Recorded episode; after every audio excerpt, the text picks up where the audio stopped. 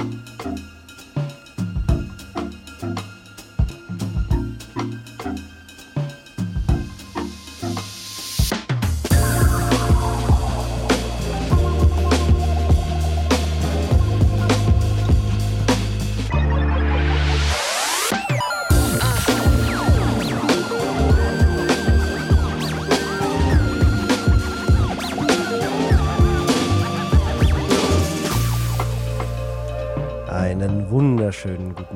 Hier bei beim Le Brunch von Inside Moin. Folge 3333 am 3. Dezember 2023. Ich heiße euch herzlich willkommen. Hier ist euer Michi zusammen mit dem Micha. Moin Micha. Morgen. Zusammen mit dem Manu. Moin Manu. Wunderschönen guten Morgen. Alle drei zusammen. Alle drei zusammen begrüßen wir zurück. Welcome back. Uh, Hajime Mashite. Äh, äh, guten Morgen, Anne. Hallo, ich bin zurück. Oh! Wie sieht das denn aus? Und ich kann auch das hier. Nein! Wow. Krass. Wir sehen eine Anne mit einem wunderbaren Gold. Go oh, ist das Goldini? Nein. Nein, das, das, Das ist, ist der fliegende Fisch aus Mario. Aus Mario der fliegende Fisch, richtig. Oh, geil. Und, oh, und, geil. und Als sie kann Hut. mit den Als Ohren Hut. schlappern. Als Hut. Sieht super niedlich aus. Das Also ist die, das Beste, was ich je gekauft habe. aber viel süßer noch als, als dieser äh, Fisch aus Super Mario Land ist dein Lächeln unter den Ja. Kuss, unter dem Kussmund des, des, des Fisches. Hallo. Du siehst ja so glücklich aus. Welcome back. Oh, ich bin so glücklich. Ich war, ich war in Japan. Das, ich glaube, das macht jeden glücklich. Das stimmt. Ja, Bestätigen, wirklich? kann ich Ich habe bestätigen. ganz viel Quatsch gekauft und unter anderem halt diesen wunderschönen Hut. Und ähm, das kann eigentlich nur glücklich machen, wenn man so einen Koffer voller Quatsch mit nach Hause bringt. Und in diese Winterlandschaft, wir haben ja jetzt Wintereinbruch, vielleicht sieht man es hinten in meinem Fenster, bei mir ist überall Schnee. Ähm, das war ein ganz schöner, ähm, ja, Wandel, in den ich da gestolpert bin, direkt vom schönen 20 Grad Japan in das ähm, Minusgrad Hamburg. 20 Grad. Dabei haben die da ja auch eigentlich sowas wie ja, Winter jetzt. Ne? die haben auch ordentliche Klimawandelfolgen zu spüren, glaube ich, weil die die Röte der Blätter war noch nicht ähm, so richtig eingetreten. Also die hätte ja schon sein sollen, als wir da waren, aber die fängt jetzt erst so richtig an und das ist, hat sich alles verschoben jetzt. Das ist ein bisschen weird, ähm, aber gut, kennen wir ja. Aber darüber berichtest du uns gleich ausführlich. Ganz noch heute genau. Vorher wollen wir natürlich anstoßen und damit gebe ich ab an den Großmeister Manu Fritsch, der äh, den Cast vor äh, über einer Dekade, glaube ich, gestartet hat. Bitte, bitte, äh, leite uns ein. Wir haben alle ein Getränk, das wir in die Kamera halten. November 2010, also seit äh, 13 Jahren und Folge 3333. Ich wollte mich zur Folge 1000 tätowieren lassen, weil ich dachte, wir kommen gar nicht Oh so weit. Gott. Erst dachte ich ja, wir schaffen keine 100 Folgen, dann hat aber ein äh, Kommentator namens Ben geschrieben, 100 schafft ihr eh nicht. Und ich glaube, das hat mich so motiviert, bis heute durchzuhalten. Fast täglich, der fast täglichste Podcast. Ich äh, freue mich sehr, dass ihr alle vier heute da seid. Ich, ich fühle mich, als wäre ich 60 oder so. Na, Zu diesem schönen runden Jubiläum haben wir uns natürlich einen kleinen alkoholfreien Schnaps äh, gegönnt hier zum Frühstück. Vielen lieben Dank an alle, die uns schon so lange unterstützen und äh, 3333 ist schon crazy immer. Also wenn man diese Zahl sich so durch den Kopf gehen lässt, finde ich es äh, Wahnsinn. Und dass ihr jetzt hier dabei seid und äh, in dieser illustren Runde. Man sollte nicht so lange reden, wenn die Gläser oben sind. Ist okay, ich mag das, ich genieße das. Red ruhig weiter. Hast du noch ein Buch zu lesen? Wir, wir stoßen jetzt mal auf uns an, das dürfen wir heute auch. Und äh, danke, danke, danke an alle, die uns schon so lange unterstützen. Prost. Prost. mm. Genau, und zur Feier des Tages habe ich gedacht, äh, wählen wir einfach das beste Spiel mit einer 3 im Namen und machen eine ganze Folge draus. Ah, Moment, mir wird gerade ein Zettel reingereicht, Baldur's Gate 3 gewinnt. Okay, fertig, wir können weiter. schade. Ja, dann holen wir doch von uns. Also, Moment, Ja. was mich aber wirklich triggert, ich freue mich ja sehr, dass ihr alle drei da seid, aber dass wir die Folge 3333 zu viert machen Oh, oh. als erstes Mal, das ist natürlich schon, schon Gab's das sehr, vorher noch äh, nie? kurios. Oder meinst du jetzt dem, wir allgemein haben dem neuen Brunch? seit dem neuen LeBrunch ja, waren wir das noch stimmt, da waren wir viert. nicht zu viel. Genau. Deswegen wahrscheinlich auch ein ganz neues Layout, was ihr gerade seht, wenn ihr auf YouTube Mhm. guckt. Ähm, dann können wir aber auch bei allen in 16 zu 9 reingucken und jetzt bei Anne ihr in die glitzernden Augen schauen, wenn sie aus ihrer, von ihrer Japan-Reise das berichtet, was sie uns jetzt spontan einfach darbietet. Was kommt jetzt als erstes in den Kopf, wenn du an die letzten drei Wochen denkst? Äh, Sind es drei, ja. Ja, es sind dreieinhalb gewesen, um genau zu sein. Und es war halt, ich glaube, es ist verrückt ist, glaube ich, das, das Wort, das mir einfällt. Es war alles verrückt, es war alles niedlich und süß. Es gab unfassbar viel geilen Kram einfach zu jeder Anime-Serie, zu jedem Videospiel, zu allem, was man so aus Japan kennt.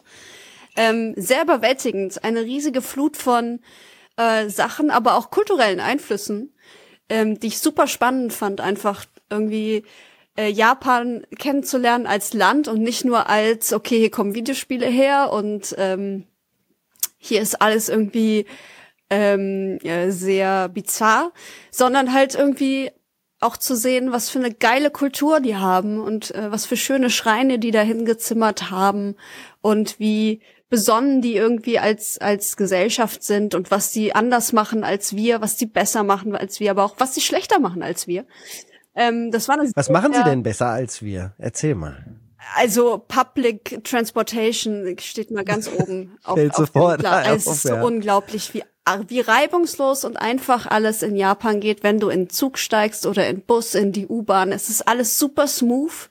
Es gibt keine Verspätungen, es gibt keine ähm, Ausfälle oder solche Dinge. Es gibt Frauenwaggons für Frauen in der U-Bahn, wenn man zum Beispiel abends allein unterwegs ist und sich sicher für, für, sicherer fühlen will.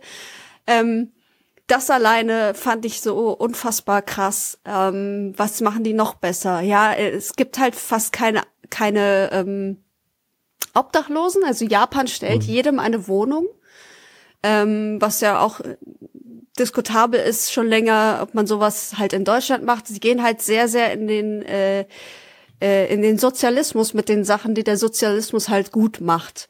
Und dann haben sie aber auch so Sachen wie, sie können überhaupt nicht mit Tieren umgehen. Also sie wissen gar nicht, wie man ordentlich und artgerecht Tiere hält. Das ist sehr schlimm, finde ich. Also gerade wenn man so in Aquarien geht, sieht man das, wie die Becken überhaupt nicht artgerecht und zu klein und sonst was sind. Oder wenn du ähm, durch ein Einkaufszentrum gehst oder so, dann gibt's halt diese Tierhandlungen, wo du die Welpen so auf dem Präsentierteller da siehst und ähm, die werden angetatscht von jedem und so. Und das ist ganz, ganz schlimm, finde ich. Aber schmecken tun sie ja ganz gut. Die Geschmecken tun sie dann im Endeffekt bestimmt ganz toll, ja. Nee, also es gibt halt, es gibt halt total die Vor- und Nachteile, was dieses Land angeht. Und es ist sehr faszinierend. Und ich bin total glücklich, dass ich da war. Und bin aber auch jetzt nach dreieinhalb Wochen habe ich auch so gedacht, puh, Aha, das war gerade die nächste Frage. ja, Ja. es ist sehr anstrengend, ähm, hin und her zu reisen auch. Ich war ja in super vielen Städten. Ähm, wir hatten Erzähl ja mal so deine Route, wenn du, wenn du, wenn du magst, einmal so landkartlich. ja, ganz kurz einmal. Wir hatten so, ähm, wir hatten so drei äh, Ziele, in, der wir, in denen wir residiert haben. Wir waren am Anfang lange in Tokio, dann waren wir in Kyoto und dann in Osaka. Und von da aus haben wir auch immer wieder so Tagesausflüge gemacht. Und so kam es dann halt, dass wir auch irgendwie in Nara und Hiroshima waren und irgendwie äh, in so einem sehr, sehr, sehr weit entfernten Kaff, wo es dann dieses geile Edo Wonderland gab, wo man so im 16. Jahrhundert quasi in so einem Freizeitpark im 16. Jahrhundert gefangen ist, was super interessant war, mega geil. Also wir waren halt wirklich sehr oft irgendwo und das ist sehr anstrengend, finde ich. Das ähm, hat zwar Spaß gemacht, aber nach dreieinhalb Wochen war das dann auch okay, wieder nach Hause zu kommen erstmal, zumal ich dann auch krank wurde, leider. Nicht so schlimm jetzt, also ich habe nur eine Erkältung gehabt, nicht wie mein Cousin, der mit mir unterwegs war, der hatte tatsächlich die Grippe. Ähm, waren wir dann noch in Japan beim Arzt und so. Also das war schon, das war Aber schon das war alles, bestimmt auch ein Abenteuer. Ja, das auf ich ja jeden noch nie Fall. erlebt. War das Total. irgendwie anders als bei uns zum Doktor zu gehen? Ja, voll. Es war total anders, weil die, die haben ja ganz oft nicht so Arztpraxen, sondern einfach so Kliniken. Und dann gehst du halt in so kleine Kliniken und alles ist total vollgestellt mit Kram und so. Es ist halt überhaupt nicht wie in Deutschland, sondern du hast halt so ganz kleine Kabuffs, in die du dann gesteckt wirst, so, so Abstellkammern, wo du dann halt wartest auf den Arzt. und die Schwestern und so. Aber es ist halt alles trotzdem super clean und super effizient und äh, Sauberkeit, das, genau, ne? das die können sie, das Sauberkeit, können sie das einfach. auch das sehr liebe ich auch so daran. Ich, das ist der Part, wo ich mir immer denke, eigentlich müsste ich in Japan leben, weil diese Reinlichkeit und Sauberkeit, das turnt mich schon extrem an. Ja, und es ist ich, es ist hier halt, es ist hier äh, einfach nicht besuchst umzusetzen. du das nie mich besuchen. Och, ich fand bei euch was sehr reinlich auch, als ich da war. Habt ihr aber gut sauber gemacht vorher. Äh, und wo du klein sagst, äh, wie war's denn? Wo habt ihr immer übernachtet? Äh, habt ihr Airbnb versucht oder wart ihr auch Nee, vielleicht in einer dieser ähm, Mini-Röhren, in die man sich reinstecken kann? Ey, leider nicht. So, Ah, das, Leider also ich war einmal drin, großartig, äh, tolles Erlebnis, Ich wenn man glaub- nicht klaustrophobisch äh, veranlagt Ja, ist. ich glaube, ich fände das auch cool, aber mein Cousin ist halt sehr groß. Der Hm. ist, der war eine Attraktion in Japan, weil er halt fast zwei Meter groß ist und auch nicht gerade schmal, also ist auch sehr stämmig, ne? Und der kann halt nicht in so einer Röhre schlafen, das geht nicht. Okay. Ähm, und deswegen waren wir eigentlich äh, in sehr schönen kleinen Hotels. In Mhm. ähm, Osaka waren wir auch in so einer Art Airbnb. Herberge, also so ein Franzose hat das betrieben, hat halt ein Haus gekauft und das umgebaut zu einer Herberge.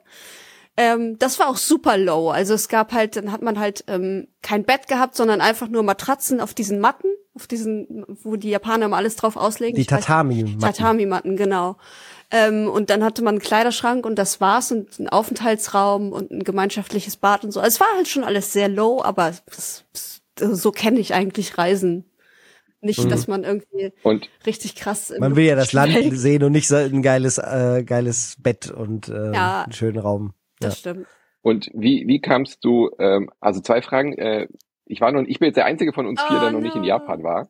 Das Ich ändern wir ja nächstes Jahr. richtig- Also Das ändern wir. Ändern ja, genau. wir nächstes ich habe mich Jahr. noch nicht so ganz getraut, aber kommt man mit Englisch durch, weil mir oft gesagt wurde, dass die Japaner ähm, auch, oder Japanerinnen dann eben auch sich nicht trauen, dir auf Englisch zu antworten und du dann manchmal so dastehst. Und die zweite, die allerwichtigste Frage natürlich, man sieht es an deinem Hut, wie gut ist Nintendo Land?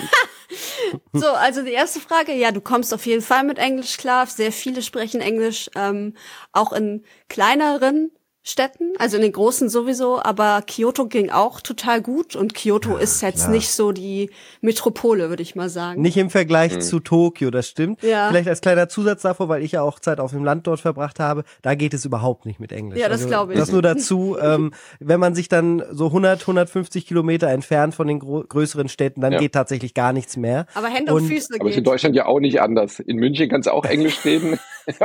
100 Kilometer entfernt kannst dann auch keiner mehr. Ja.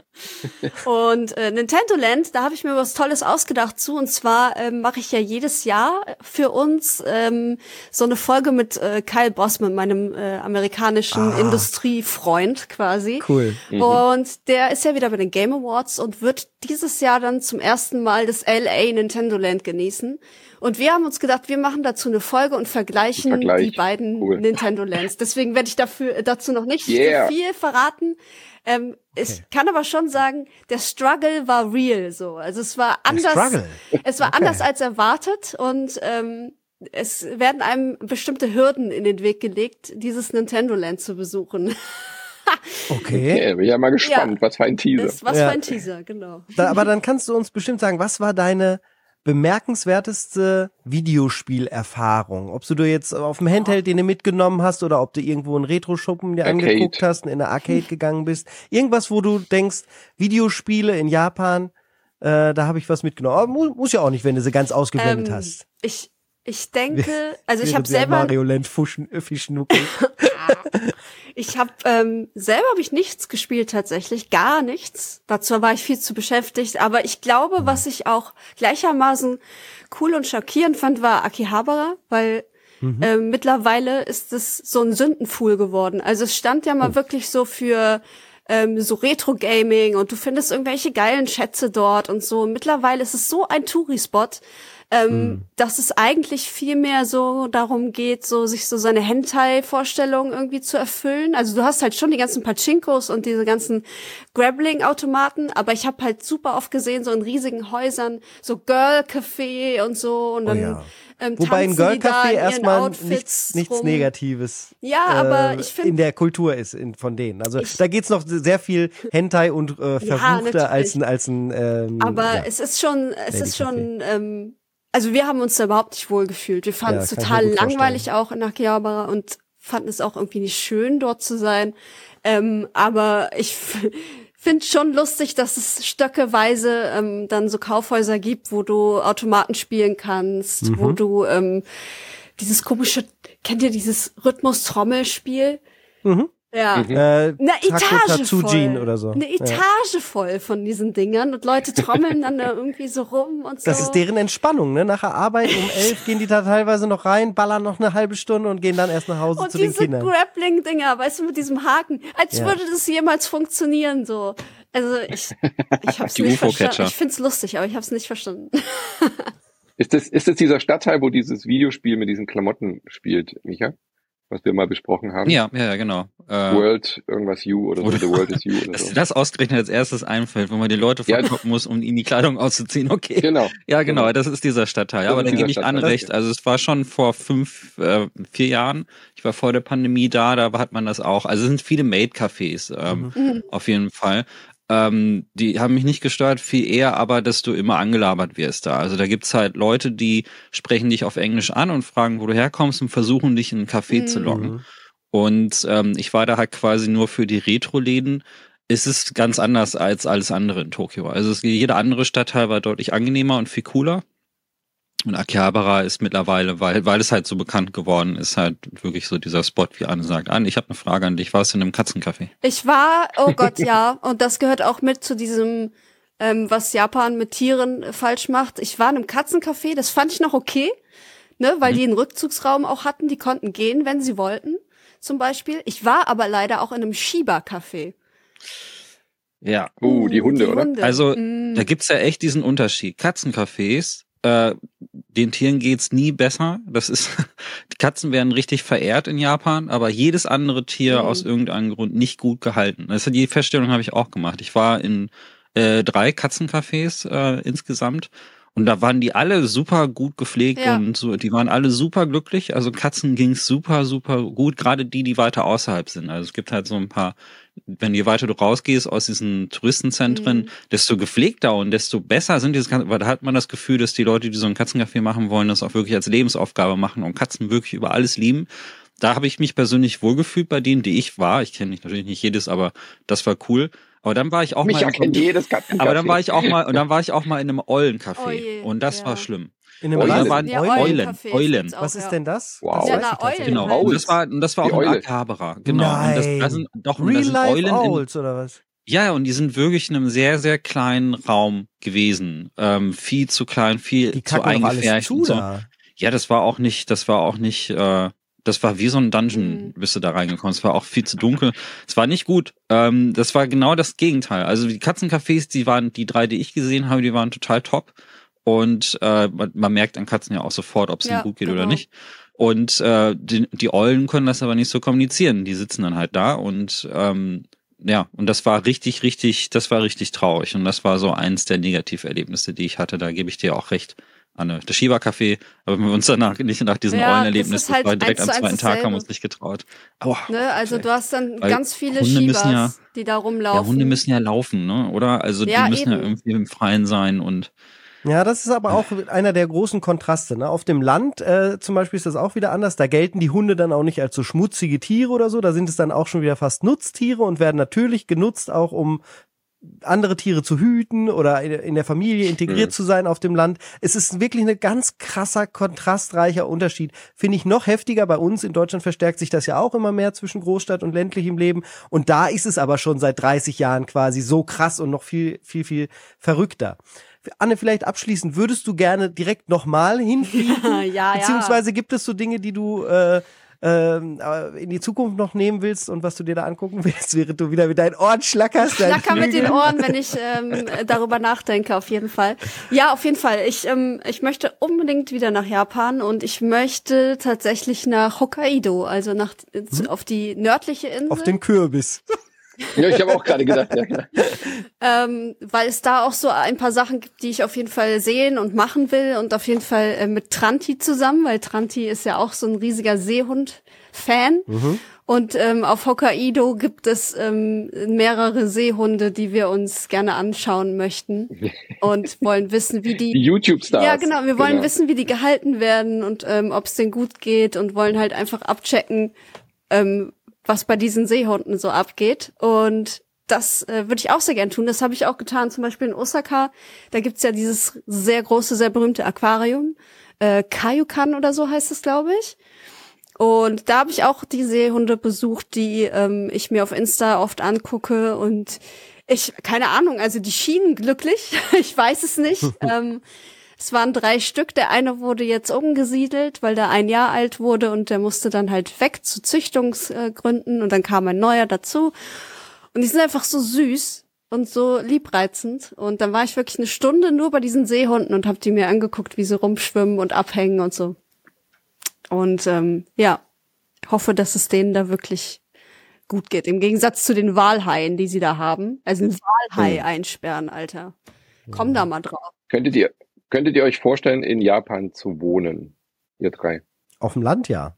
Auf dem Land, okay. Mhm. Ich hätte jetzt eher gedacht, in der, in der Stadt. Ja. Ich liebe, ich bin ein Nachtmensch und ähm, nachts in den Großstädten unterwegs zu sein in Tokio war für mich eins meiner prägendsten Erlebnisse in Japan. Das fand ich so, ich habe mich noch nie in der Großstadt so sicher gefühlt. Das war das erste, das ist total verrückt. Ähm, in so einer Großstadtmetropole die mehr Sicherheitsgefühl zu haben als in Deutschland, vor allem im Ruhrpott hier. Ich war gestern erst, äh, ich bin gestern spät nach Hause gekommen so und bin direkt äh, zweimal angepöbelt worden. Also Mhm. macht einen riesen Unterschied. Und ähm, deswegen könnte ich mir vorstellen, äh, in Tokio tatsächlich in der Großstadt zu leben, dass weil ich halt wirklich äh, bis tief in die Nacht arbeiten konnte und ich konnte dann einfach runtergehen in in Mhm. äh, Konbini rein und mir was zu essen holen und das Leben geht nachts halt trotzdem weiter und das ist äh, das 7-Eleven. das könnte ich total gut. Auf dem Land kann ich mir auch gut vorstellen. Die Sprachbarriere ist da natürlich ein Problem. So in der Innenstadt hätte ich das so nicht Mhm. und äh, es ist sehr unrealistisch, dass ich halt in meinem Leben noch Japanisch lernen werde. Du, wenn du auf dem Land dort lebst, dann lernst du das auch in einem Jahr. Das kannst ja, du aber muss wissen. Man, dann muss man, ja. Ich finde, also trotz der, äh, trotz der Probleme, also es gibt natürlich auch viele Tierschützer, die natürlich dagegen vorgehen, ja. wenn man mal Ja, recherchiert, viele, das ist, das ist ein Problem mit der Justiz in, in Japan, dass die nicht so viele Tierschutzgesetze haben und ich hoffe, das wird sich in den nächsten Jahren ändern. Das ist auch etwas, was mir nicht gefällt. Ich muss aber sagen, dass die Vorteile deutlich überwiegen. Mhm. Ähm, und äh, das Nachleben ist das, was mich wirklich überzeugt. Also das ist, und das würde ich gerne machen. So tatsächlich. Das Problem ist halt, Tokio ist sehr teuer und, Ja, und die sind halt kostet- super Einwanderer, ähm, Ja. nicht feindlich, sondern äh, setz, legen uns sehr viele Steine in den Weg. wenn Ja, wir ja, genau. Also es ist wollen. sehr, sehr schwer, dort eine dauerhafte Aufenthalt zu bekommen. Das geht oft halt nur, indem du da jemanden heiratest, zum Beispiel. Mhm. Und wenn, Und- du, wenn du denkst, Deutschland ist bürokratisch, Japan setzt dem Ganzen noch ein Krönchen auf.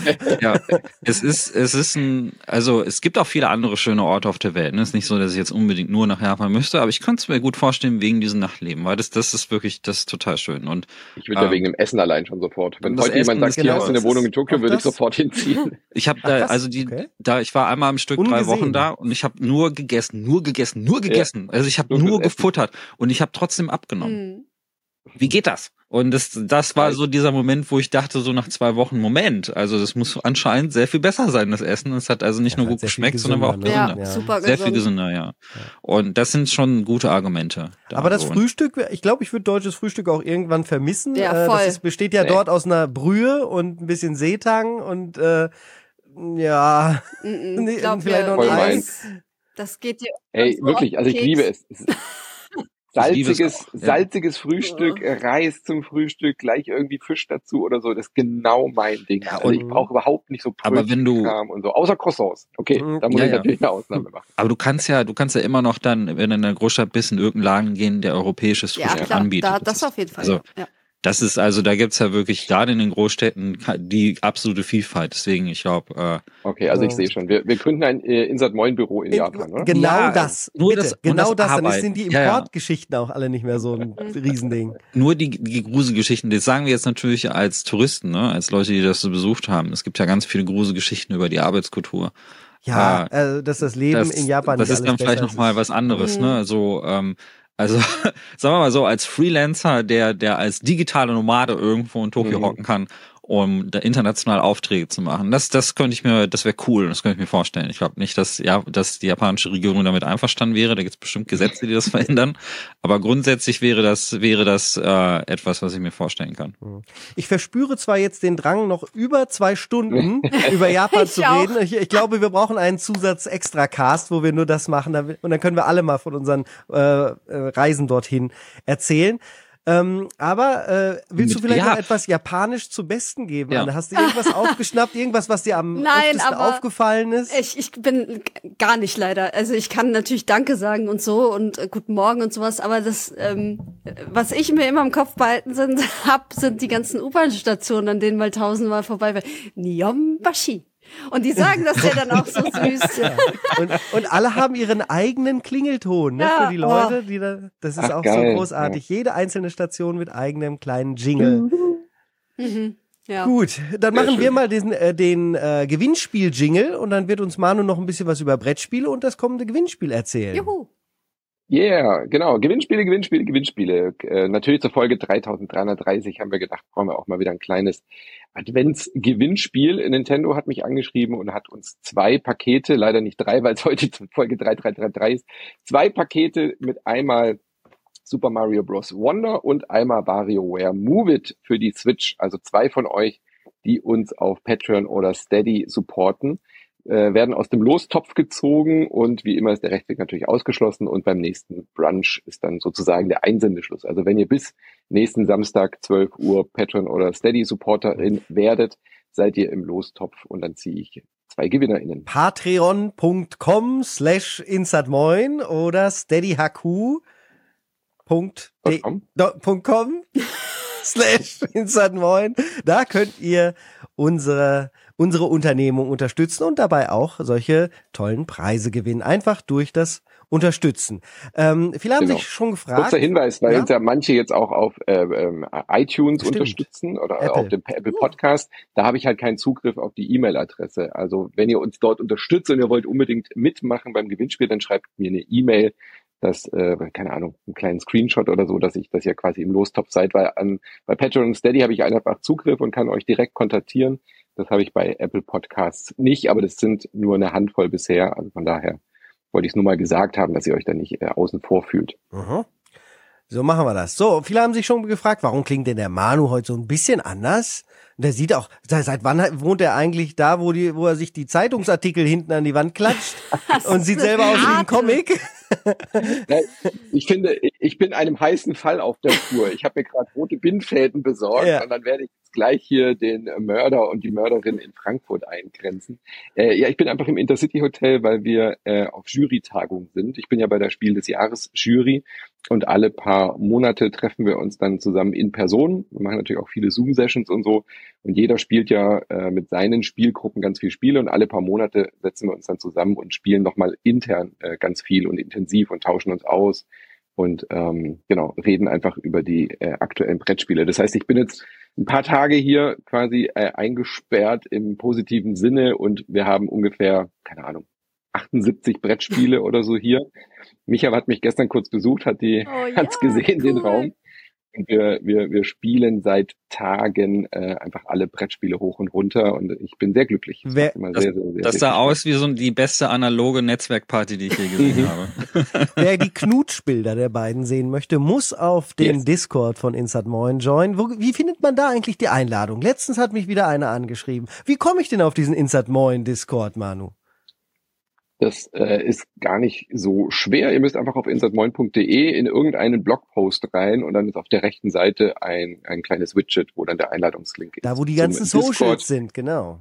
Genau. Oder einfach auf der auf der Twitter-Seite ist es, glaube ich, auch noch. Oder Shitter, wie das jetzt neuerdings heißt. Auf Shitter. Shitter. Ja. Shitter. Wenn man es äh, chinesisch ausspricht, genau. Ist auch ein äh, Dings angepinnt äh, genau. Oder ihr, wenn ihr jemand wisst, der im Discord ist, die, die können auch einfach auch einen Einladungslink. Ganz schicken. genau. Und wir warten da alle auf euch. Also wenn ihr, wenn ihr euch die, die Muße macht, mal kurz reinzukommen, dann überfallen wir euch direkt und sagen, hallo, schön, dass ihr da seid. Kommt doch rein. Wir haben alle Folgen, können wir über alles reden. Wir können ja über alles reden. Das machen wir gerne. Wir muss man an der Stelle auch wirklich sagen, ich habe ja gestern mich mit Micha, weil er zufällig in Frankfurt äh, auch kurz da war, am Bahnhof haben wir uns kurz getroffen und auch äh, uns kurz ausgetauscht, wie toll das gerade ist. Äh, der Discord ist richtig lebendig zurzeit. Es kommen wahnsinnig viele Kommentare und Feedbacks auch zu eurer fantastischen äh, Dreamcast-Folge von letzter Woche. Also was da an Reaktionen jetzt kam, das ist wirklich, äh, finde ich, Discord war die beste Idee, die Stefan äh, bei uns hatte, weil die Kommentare haben aufgehört auf Social Media. Gerade jetzt verstreut sich ja komplett. Also mhm. wir gehen nicht Sky, über die Facebook Mastodon, und die Shitter-Seite ja. und Blue Sky und Mastodon und sammeln die Kommentare ein und das irgendwie zentral im Discord lebendig zu haben und die Leute tauschen sich auch untereinander aus und helfen sich ist wirklich sehr, sehr schön. Bedeutet aber nicht, dass ihr natürlich auch unter dem YouTube-Video kommentieren dürft, was mhm. ihr wahrscheinlich ja äh, gerade zum Beispiel gucken könntet und um, um uns vier zu sehen. Das bringt natürlich auch ganz viel. Das schiebt den Algorithmus an und zeigt dann das Video vielleicht zukünftigen anderen äh, Hörenden da draußen. Ja, das Dreamcast äh, die Dreamcast hatte auch Geburtstag. Wir feiern das äh, Jubiläum 3333 Folgen. Die Dreamcast wurde 25 Jahre alt. Ich gehe unter in Dreamcast-Spielen. Der ganze Schreibtisch ist voll. Ich habe den PVM aufgestellt. Gestern auch noch mal einen Stream gemacht. Ich habe vier Stunden Shenmue gestreamt. Ich war quasi auch in Japan, muss man ja so sagen. In Shenmue äh, in die Arcade gegangen, eine Katze gefüttert mit frittiertem Fisch, äh, überall irgendwo äh, Gangster verkloppt, was man halt so macht in Japan. Richtig geile Nummer, ich bin so wieder drin in dieser Konsole und frage mich, äh, ja, ha, kommen wir später zu. Da rede ich noch was zum Steam Deck mhm. und und und und äh, Dreamcast und Emulation und allem Pipapo. So viel gemacht die letzte Woche, so viele Veränderungen. Da haben wir eine ganze Folge zu äh, und die gibt's auch auf YouTube und dickes, zu sehen. Dickes Lob, dickes dickes Lob. Also ich habe die auch angehört. Ihr wart so dermaßen enthusiastisch und verliebt in diese Konsole. Das hat so viel Spaß gemacht. Selbst wenn man sich nicht für die Dreamcast interessieren sollte, was natürlich ein Fehler wäre, hat man danach, glaube ich, verstanden, warum die bei uns Gamer und Gamerinnen so einen hohen Stellenwert hat, diese Konsole, ja, was die damals bedeutet hat und trotz ihrer kurzen Lebensdauer. Das habt ihr wunderbar, wunderschön eingetütet, äh, mit leuchtenden Augen. Dankeschön. Und äh, vielen, vielen lieben Dank. danke, danke, danke. Micha, konntest du sie denn noch mal außer Hand legen jetzt nach unserer Episode? Wieder ins Regal schieben? Ich hatte leider nur nicht so viel Zeit ah, dafür, ja. aber ich habe mir aus dem 3D-Drucker einen Wandhalter für den Controller ausgedruckt. Ah, cool. Ist mir eingefallen, dass ich das immer mal machen wollte. Und jetzt habe ich so einen schönen Controllerhalter in einer Ecke, so dass ich dieses Streamcast-Pad immer griffbereit habe. Nice. Das ist auch was. habe ich euch mein, habe ich euch meine Horror Dreamcast Story erzählt? Ich war ja nicht dabei beim Ge Cast, aber die muss ich kurz zum Besten, gerne. Ich hatte mir eine Dreamcast äh, Import-Version damals mit dem roten Kringel ähm, besorgt gehabt, weil die halt ein paar Tage früher, glaube ich, verfügbar war oder so. Und dann hatte ich sie halt gespielt und äh, hatte ja so einen Adapter dann immer. Und dann hatte ich sie in den Schrank geräumt und dann war die jahrelang äh, dann eben auch weg. Und dann hatten wir einen Angestellten aus Schweden, der dann, ähm, als ich in der Agentur gearbeitet habe, äh, für ein paar äh, Monate übergangsweise bei mir in der WG dann mitgelebt hat, bis er eine eigene Wohnung hatte. Damals in der, in der Start-up, in der Gründerphase weil meine Mitbewohnerin äh, irgendwie weg war für ein paar Monate. Und dann war der, kam der halt immer abends heim und dann haben wir die Dreamcast angeschmissen so oder haben irgendwas gezockt oder so. Und äh, dann war der auch in Schweden im Urlaub und dann kam er zurück und ich so, hey, ich habe ein neues Prügelspiel. Es war, keine Ahnung, irgendein Virtual Fighter oder okay. irgendein Soul Calibur oder so. Und ich so, komm, lass uns zocken. Ich freue mich schon die ganze Zeit. Pack die Dreamcast wieder aus dem Schrank, steck sie in die Steckdose, mach das Spiel rein, hab schon das Gamepad in der Hand, drück auf Power Warum tut sich denn da nix? Nein. Und er so, na, was liegt sie eigentlich? Oh no. drüber. Und dann so, Oh, kein so Adapter. Rauch oh, und ich habe den Adapter nicht eingesteckt. Oh, das war das Ende meiner Dreamcast. Oh shit. Aua. Ja. Aua, aua. Ja. Das ist ja wirklich ja. furchtbar. Ja, total. Übrigens 500 Aber, Mark, Micha. Ich hatte 400 im Cast gesagt, es sind 500 Mark gewesen. Ja, es hättest du, hätte, wäre das ein paar Jahre später passiert, hätte man die sehr leicht reparieren können, weil die haben wir ja gesprochen, dass die, die Community da alternative Netzteile entwickelt hat, die mhm. äh, auch tatsächlich einfach einen simplen Stromadapter brauchen, der hätte nichts mehr schief gehen können. Also diese Probleme gehören ja dank der Modding Community der Vergangenheit an. Ja. Aber ich will nicht wissen, wie, das ist ja früher ganz vielen Leuten bestimmt passiert, die sich was importiert haben.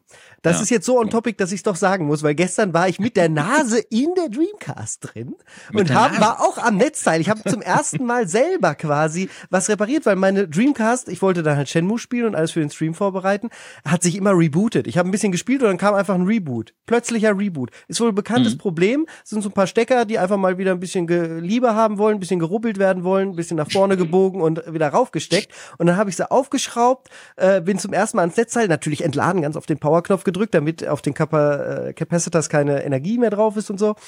Äh, ist mir auch nichts passiert. Rausgemacht, umgebogen, sauber gemacht, reingesteckt und jetzt hat man ja gesehen, lief alles wieder super. Habe ich mich natürlich wie äh, King Dingling ge gefühlt den ganzen Abend, nachdem ich meine eigene Konsole repariert habe und sie wieder läuft wie am ersten Tag und jetzt das Laufwerk wieder so schön scratchen kann. Ja, aber jetzt, wo du das aufhattest, musst du doch bestimmt auch bestätigen, was ich sagte. Das ist die Reparierbarkeit Ja, ist hervorragend von dem Ding, ne? Mega einfach. Du hast, du kannst, du kannst so eine moderne Konsole, du kannst halt, so- also im Vergleich, äh, ich habe mal die PlayStation 3 aufgemacht äh, vor vielen Jahren, und weil ich da die Das Leitpaste ist das oder so andere wollte. Extrem, ne? Boah, ey, das ist, das ist Raketenwissenschaft im Vergleich. Da da musst du wirklich total präzise vorgehen. Max Hörni anrufen. Und Genau. Max soll die anrufen, der muss dir dann noch eine Anleitung irgendwie geben. So, hallo, kannst du mich mal ganz kurz einen Walkthrough geben, irgendwie per, per Telefon?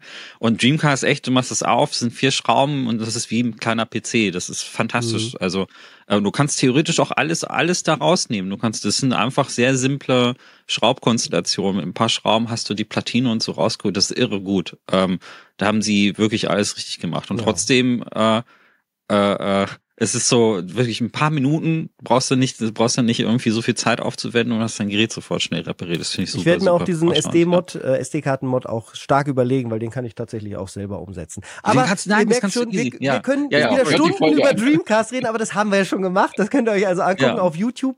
Ähm, zusätzlich gab es noch im Premium-Bereich die äh, Folge zu WRC. Das ist EA Sports WRC, das Rallye-Spiel, der Nachfolger von äh, Dirt Rally sozusagen mit der offiziellen Lizenz. Da habe ich äh, drüber gesprochen.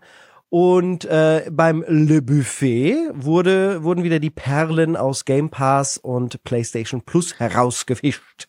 Darf ich mal ganz genau, kurz ihr merkt, anmerken? drei Folgen die Woche. So. Darf ich ganz kurz right. anmerken, dass ich feier, dass äh, Anne sich spontan in einen Fisch verwandeln kann? Mhm. Ja. Sie versteckt sich hinter ihrem Popschutz. Oh, Und dann geil. sieht, wenn du jetzt noch die Lippen Ja. bewegen Jetzt könntest von dem Fisch. Ja, das die- Beste ist, dass die stecken da im Hintergrund. Ach, das ist ach so ein Squirrel. Das sind irgendwelche Katzen im Hintergrund. Die passen perfekt zu diesen. Sieht tatsächlich aus wie Schnecken, Das- die da hinten Nee, das, ist, sind. Ja, das sind meine die Disney-Ohren Aristocats, zu ne? Aristocats. Du bist gar nicht Genau. laut, wenn du näher dran bist am Nee, Mikrofon. ne? Das ist der Fisch, der aus dir spricht. Großartig. Oh, es ist so gut. Genau. Nee, aber ich wollte an der Stelle noch sagen, also äh, drei Folgen, wenn es halt von den Themen passt. Auch nächste Woche werden wir wieder drei Folgen haben seit der Umstellung. Also Ja, baller ja doch ein rein, dann nehmen wir den Ausblick wir- auf nächste Woche nehmen wir gleich rein. Haben wir abgehakt hier in der, in der Liste. dann haben wir es gleich abgehakt. Ja, der kommt der Gürtel, ganz wichtig, äh, dass Genau. wir Baldur's Gate 3 natürlich küren und äh, Le Oh ja. Brett mit Kron. Genau, unsere Brettspielfolge. Ich habe jetzt so viele Brettspiele gespielt, dass wir mal wieder eine Brettspielfolge machen. Und äh, Jan Kronauer, auch besser bekannt als Kron, der war früher ein YouTube, äh, äh, YouTuber bei Hunter und Kron mit der größte und Kron. erfolgreichste Brettspielkanal gewesen. Und äh, Kron ist jetzt festes Mitglied bei Le Brett geworden. Also so alle einmal im Monat werden wir jetzt äh, fleißig über Brettspiele reden. Also wer Kron vermisst und wer tut das nicht, der kann dann am Montag mal reinhören und äh, regelmäßig wieder Kron bei mir im Podcast Mikro hören. Und am 8.12., äh, weiß ich gar nicht, alle vier oder auf jeden Fall Anne, Manu und ich äh, reden über die Wir drei, alle Video drei zusammen, Game Micha. Awards. Oh. Micha rennt ja schon weg, wenn er World 2023. Premiere hört. World Premiere. Indie-Game-Nominierung. Hab gehört, das wird abgeschafft, World Premiere. Was? Ja. Oh, Ja, ja, ich habe so Ja, einige. Ja, aber guck, da haben wir's, da haben wir's. Alle regen sich auf und jetzt, wo es dann weg ist, wo es weg ist, alle so, oh, war schon eigentlich ganz schön. Eigentlich, eigentlich schon schade. Schon schade. Ich hab so World Premiere war halt scheiße, aber schon aber Jeff cool. Aber Jeff Keighley hat gerade auf Shitter noch gefragt, welche World Premiere wir uns am meisten freuen. Ja, aber du meinst ich dann glaube, dieser Trailer, kleine Fetzen, wo jemand sagt World Ja. Premiere. Ich glaube, das wird abgeschafft. Gut. Also ich habe so einiges gehört und gelesen. Es sind ja jetzt zehn Jahre äh, Game Awards und mal gucken, was da passiert. Ähm, ich, ich liebe es ja, mich mitten in der Nacht darüber aufzuregen. Deswegen, es Mhm. wird super. Anstatt Also das sie heißt, mal, am Freitag früh um 1.30 Uhr, am Hm. 8.12. sitzen wir dann alle drei vor dem Bildschirm bis morgens um 5. Hi. Sehr schön, ich liebe euch. Und dann gucken wir mal, dann schlafen wir vielleicht eine Runde und äh, podcasten dann am Freitag und stellen die Folge dann danach. das nutze ich auch, das nehme ich jetzt ganz frech mit. Wer, mit, wer Sorge hat, dass er nicht schlafen kann und dass er live dann selber gucken wollte oder dass er vorher nicht schlafen möchte, einfach bei mir reingucken. Ich spiele vorher bis so lange Shenmue. Und Ich Anne, stream stimmt's die? Awards natürlich. Hallöchen. Das hat alte Also, Tradition. habt ihr die Qual der Wahl. Die Qual der Wahl. Die Muss man Qual, Double Screen machen, um euch beide Double zu verfolgen. Komm, Micha, wir machen auch noch einen Konkurrenzgar. Wir ähm, gehen äh, in die Games, wir äh, packen die Vorspeise zur Seite und holen uns raus. Nom, nom, nom, Ein nom, Spiel, wo wir uns auch äh, harten Entscheidungen ähm, äh, stellen mussten. S äh, der Manu und ich haben nämlich Stellaris Nexus in der Multiplayer Preview gespielt, gegeneinander. Und wisst ihr was? Der Manu hat mich besiegt, dieser alte Hanswurst. Ich habe noch nie Stellaris gespielt, Ja. aber in diesem neuen Stellaris Aber für mich Light reicht's, sag's doch, für mich Ja, reicht's. genau. ja, nee, wir haben dann so ein, ein Preview-Event gehabt und äh, konnten mal reinspielen. Und Stellaris Nexus ist wirklich ein ganz cooler Ansatz, weil Stellaris hat mich immer abgeschreckt, weil es halt so eine Riesennummer ist, wo du dich stundenlang damit beschäftigen musst. Quasi ein Brettspiel als Videospiel, sagen wir, wie es ist. Das Mhm. ist ja eigentlich schon eher so ein Komplexitäts-Excel-Tabellenmonster mit ein bisschen Grafik äh, drauf So wie jedes um Brettspiel. böse Halt. zu sagen. Genau. Und Stellaris Nexus sagt und verspricht dir eine äh, 4x, eine also Stellaris-Erfahrung in einer Stunde mit Multiplayer zu haben. Und das Versprechen haben sie wirklich gehalten. Also wir waren unter einer Stunde, ja, also mit ein bisschen Erklären und so, waren wir durch dieses äh, einmal erobern, erforschen, Gedöns hinweg. Und wie haben sie das geschafft, Michi? Mit einer Art äh, kartenbasiertem System, wo du halt nicht immer alle kompletten Entscheidungen treffen musst, sondern du hast ein paar Handkarten sozusagen auf der Hand, die dir erlauben, mal was weiß ich, eine Raumbasis zu bauen oder Forschungsschiffe zu entsenden oder so. Aber dadurch bist du ein bisschen eingeschränkt und hast nicht immer diese komplexe äh, Vielfalt an Entscheidungen. Ja, das ist korrekt. Es kommt ähm, ein ähnlicher Flair auf. Ich würde aber nicht sagen, dass sie es schaffen, diese Stellaris-Erfahrung in weniger Nee, zu repräsentieren. Aber, aber einer ist, Stunde meine ich das. Ja. ja, aber auch da, es ist halt ein ganz anderes Genre. Also für mich ist Stellaris Mhm. Nexus ein Trading Card Game, ein Deck Game. Mhm.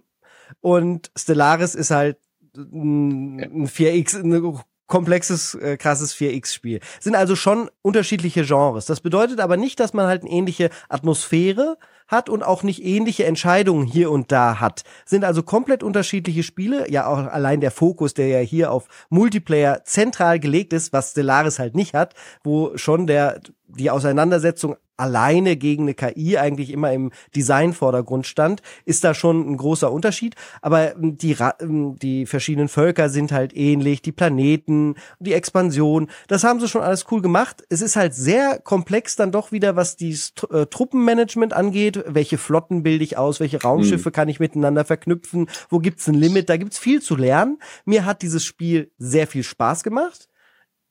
Ich will nur sagen, es ist halt nicht Stellaris in klein. Wer das erwartet, der kriegt was, der kriegt das halt quasi nicht. Das ist es nicht. Es ist aber ein richtig cool durchdachtes Spiel mit der Stellaris Lizenz, würde ich sagen. Genau. Ja, so ein Light-Version. Hat so ein bisschen was von Mobile Game, finde ich, oder? Kann ich mir auch, könnte Auf ich mir dem iPad vorstellen, müsste so das auf auch einem gehen, ja. iPad zu spielen. Mhm, ja. auf dem Telefon Genau. eher überhaupt nicht. Dafür sind dann doch zu viele kleine Nee, Nummern ja. dabei. Aber ja, so insgesamt war das eine gute Sache. Ähm, kommt Anfang nächsten Jahres raus, im Februar. Und äh, ja, abgeseits davon, dass du mich besiegt hast, aber ich habe auch, ich habe das Gefühl gehabt, ich habe eine sehr, sehr defensive und sehr, sehr komplex und schwierig zu spielende ähm, Ich Advanced sagen, Folge. Keine Ahnung, warum ich gewonnen Hoppla. habe oder warum ich Zweiter wurde. Oh, den, den haben wir gehört leider, ja, weil er auf den Boden Ja. geknallt ist, dein AirPod, ja. Ich habe keine Ahnung, warum ich irgendwie Punkte gemacht habe. Also das war nach dieser nach dieser Preview-Partie jetzt auch nicht so klar ersichtlich. In den äh, anderen Partien habe ich dann auch nicht mehr so gut gespielt, Mhm. nur um deine Ehre zu retten. Wa- Was man, äh, ich glaube, was die Menschen da draußen noch interessieren könnte, was äh, spannend war, das war ein Event, was über Discord organisiert wurde. Wir wurden eingeladen von den Entwicklern und Entwicklerinnen und die haben dann uns und ein paar anderen Journalisten und Influencern, mit denen wir zusammengespielt haben, ich glaube, insgesamt waren wir acht, ist das richtig, oder sechs? Mhm. acht oder sechs, ich weiß es nicht mehr genau. Und dann haben wir das zusammengespielt und es war halt eine richtig tolle Atmosphäre, weil die äh, beiden Entwickler, die mit uns gespielt haben, haben das Spiel halt so teils erklärt, haben aber auch mitgespielt und die waren am Ende auch die beiden Besten. Aber man hat trotzdem das Gefühl gehabt, das ist gerade eine richtig coole Einleitung in das Spiel. Man hat so den direkten Austausch. Es hat mir persönlich besser gefallen als jede oder fast jede äh, Spiele-Demo, die ich auf Messen in Ja. Hinterräumen oder so jemals ausprobieren konnte. Und es ist halt eigentlich bizarr, weil man halt so weit auseinander sitzt. Aber für mich hat das besser funktioniert. Von mir aus können wir sowas viel, Hm. viel öfter haben noch. Das wurde ja der, mit der Pandemie notgedrungen eingeführt, solche Treffen. Aber mm, mich holen die durchaus ab. Also, ich fand das cool. Ja, hat sehr gut funktioniert, weil sie eben halt auch so live kommentiert haben, was Mhm. gerade passiert und dieses Multiplayer-Feeling dadurch natürlich auch super rüberkam. Also ich glaube, das Spiel gewinnt dann auch, wenn man mit, äh, mit Freunden, mit Trash Talk im Discord sich darüber dann eben unterhält, was da gerade passiert. Ja, Gut, dann, so viel zu Nexus. dann lasst uns doch übergehen zu En Garde und Michas Stimme ein wenig genießen. En Garde ist ein Indie-Game, äh, wo man wahrscheinlich was mit so Fuchteln, äh, hat nichts mit Pirates zu tun. Ne? Erzähl mal, ich weiß fast gar nichts darüber bisher. Hast du gerade so Fuchteln? Ja, es ist äh, nicht falsch. Also man ist da mit einem Degen unterwegs. Ähm, En Garde, äh, es erinnert an diese alten Filme, die ihr bestimmt gesehen habt. Die drei aus den Musketiere? 60ern. Also so drei Musketiere zum Beispiel. Ja, da gibt's ja so einen relativ aktuellen drei Musketiere-Film von dem Paul W.S. Anderson. äh, mit äh, ja der Typ, der Resident Evil gemacht hat. Aber ungefähr, wenn ihr den gesehen habt, ungefähr so ähm, minus ähm, Steampunk-Einflüsse und geht halt ist halt eher ein hat wirklich sehr großen Abenteuerfehler. Und man spielt eine Ganovin, sag ich mal, also eine Schwertheldin, die äh, sich gegen die Regierung auflehnt. Da ist eine Stadt besetzt, eine Küstenstadt, und ähm, sie äh, versucht dagegen aufzulehnen. Und ähm, das Ganze ist im Grunde genommen erstmal basically ein Kampfspiel. Ein würde ich vergleichen mit äh, Titeln wie äh, naja, so Schwerkampfspiele vielleicht. Also so, stellt euch Sifo ein bisschen mit Schwerkampf vor. Ne? Also es gibt so ein paar Übergänge zwischendurch, wo du auch ein bisschen klettern musst, ist aber nichts Wildes irgendwie. Also man kann ab und zu mal so Vorsprünge erklimmen oder so einen Weg suchen. Ist aber hauptsächlich so, dass du quasi von einer Kampfarena in die nächste kommst und da spielst. Und das Ganze gefällt mir unheimlich gut, weil Engard im Vergleich zu vielen, vielen anderen Spielen eine extrem freundliche, komödiantische Atmosphäre hat die man in Spielen relativ selten sieht. So, also in Spielen ist es, im Film hat man das öfter. Also wenn ihr jetzt vielleicht auch den neuen Dungeons and Dragons Film gesehen habt, der letztes Jahr oder so rauskam, so ungefähr so in diese Richtung kann man sich das vorstellen. Alles so lighthearted und es stirbt jetzt nicht unbedingt in jeder Szene jemand, so ist es auch, die düstere Elemente gibt es irgendwie kaum. In diese Richtung geht das so, weil viele Aktionen, die du durchführst, werden entweder mit äh, One-Linern begleitet, wo die Leute, wo du ein bisschen mehr über die erfährst. Zum Beispiel merkst du, dass die Soldaten alle, gegen die du kämpfst, dass die Wetten abschließen. Wer kann jetzt, ne, die, die, äh, die Schurkin besiegen und so weiter. Und wenn du die dann irgendwie vom Tisch trittst oder so, dann sagen die so Sachen wie, oh nein, jetzt habe ich die Wette verloren. Äh, wie, wie hat sie das gemacht und so, solche Sachen. Also die staunen auch immer wieder über deine Fähigkeiten. Der Musikhintergrund ist eigentlich sehr ähnlich, so ein bisschen wie bei Flugzeug Karibik oder so, wenn die so Schwert- und Degenkämpfe Wuhu, haben. Ganz, ganz kurzer Einschub, weil das kann ich gerade nicht ganz nachvollziehen. Wie kann man denn Leute vom Tisch schubsen? Wie funktioniert das- das, denn da? Das Genau. funktioniert, indem du kannst mit der Umgebung interagieren. Du Ah. kannst, ähm, du kannst Kisten zum Beispiel auf Gegner treten. Also wirklich, du machst So so, einen Tritt und dann fliegen Kisten nach vorne. Baldur's Gate? Nee, ist echt Ja, schon eher ne? Sifu. Ja. Sifu. Ja. So Sifu. Ah, Sifu. Okay. Ja, ja, also so wie wirklich so, du kannst interagieren. Also du kannst äh, Fässer zum Beispiel auf Gegner treten, Ah, ja. du kannst ähm, Gegner ins Wasser schubsen oder ins äh, Wasser treten, die von Klippen treten. Also so, es sind immer Höhen, wo die nicht wirklich sterben, sondern einfach nur äh, ausgenockt sind. Es stirbt auch keiner. Also die sind alle immer ob, äh, be bewusstlos und, und geben da manchmal noch einen Kommentar von sich und verschwinden dann irgendwann, lösen sich auf, aber sind nicht tot. Ähm, du kannst äh, die in Waffenständer reinkloppen und dann fällt dieser ganze Waffenständer auf die irgendwie drauf, auch. Ja. Ja, es ist wirklich dieser Slapstick. Das allerbeste ist, du kannst auch Gegenstände nehmen, wie Krüge zum Beispiel, und wenn du einen Eimer nimmst und den auf Gegner wirfst, dann landet der auch auf dem Kopf. Geil. Und dann sind die erstmal so ein bisschen blind und wissen erstmal gar nicht, was sie da machen sollen. Und Klingt das ja ist fast cool. ein Also bisschen wie äh, Singleplayer Power Stone. ja, nicht so übertrieben, nicht so, also es ist visuell nicht überdreht, ne, Mhm. wie so ein Arcade-Spiel. Also es wirkt äh, trotz der Comedy relativ bodenständig. Und ähm, hat aber, dadurch kommen so lustige Situationen zusammen zustande. Du kannst zum Beispiel auch so einen Tisch nehmen und einen Tisch so nach vorne treten, dass andere Leute so drüber stolpern. Ne? Also dann fliegen die über diesen Tisch drüber und da gibt's so eine leichte Physik-Engine dahinter, die dann auch teilweise ein bisschen zufällig bestimmt, wie äh, was da so passiert. Und die Kämpfe sind überraschend anspruchsvoll. Also dafür, dass das Ganze so eine leichtfüßige Note hat, muss man gut aufpassen. Also zum Beispiel Ist dann wie ein Fighting Game? Also Ja. das Kämpfen ist dann so also, Brawler-mäßig. es gibt oder? so ein Autolog-On immer, also du musst Mhm. jetzt nicht äh, Gegner selber auswählen, sondern das macht das Spiel dann für dich. Du, es ist halt wirklich so, dass du auch umzingelt wirst von, von verschiedenen Gegnern, aber im Gegensatz zu Batman oder so warten die nicht, sondern greifen dich alle gleichzeitig an. Das heißt, du musst immer Raum schaffen. Deswegen die ähm, Umgebung musst du unbedingt mit einbeziehen, weil so, wenn du einfach nur so kämpfst, dann hast du meistens keine Chance.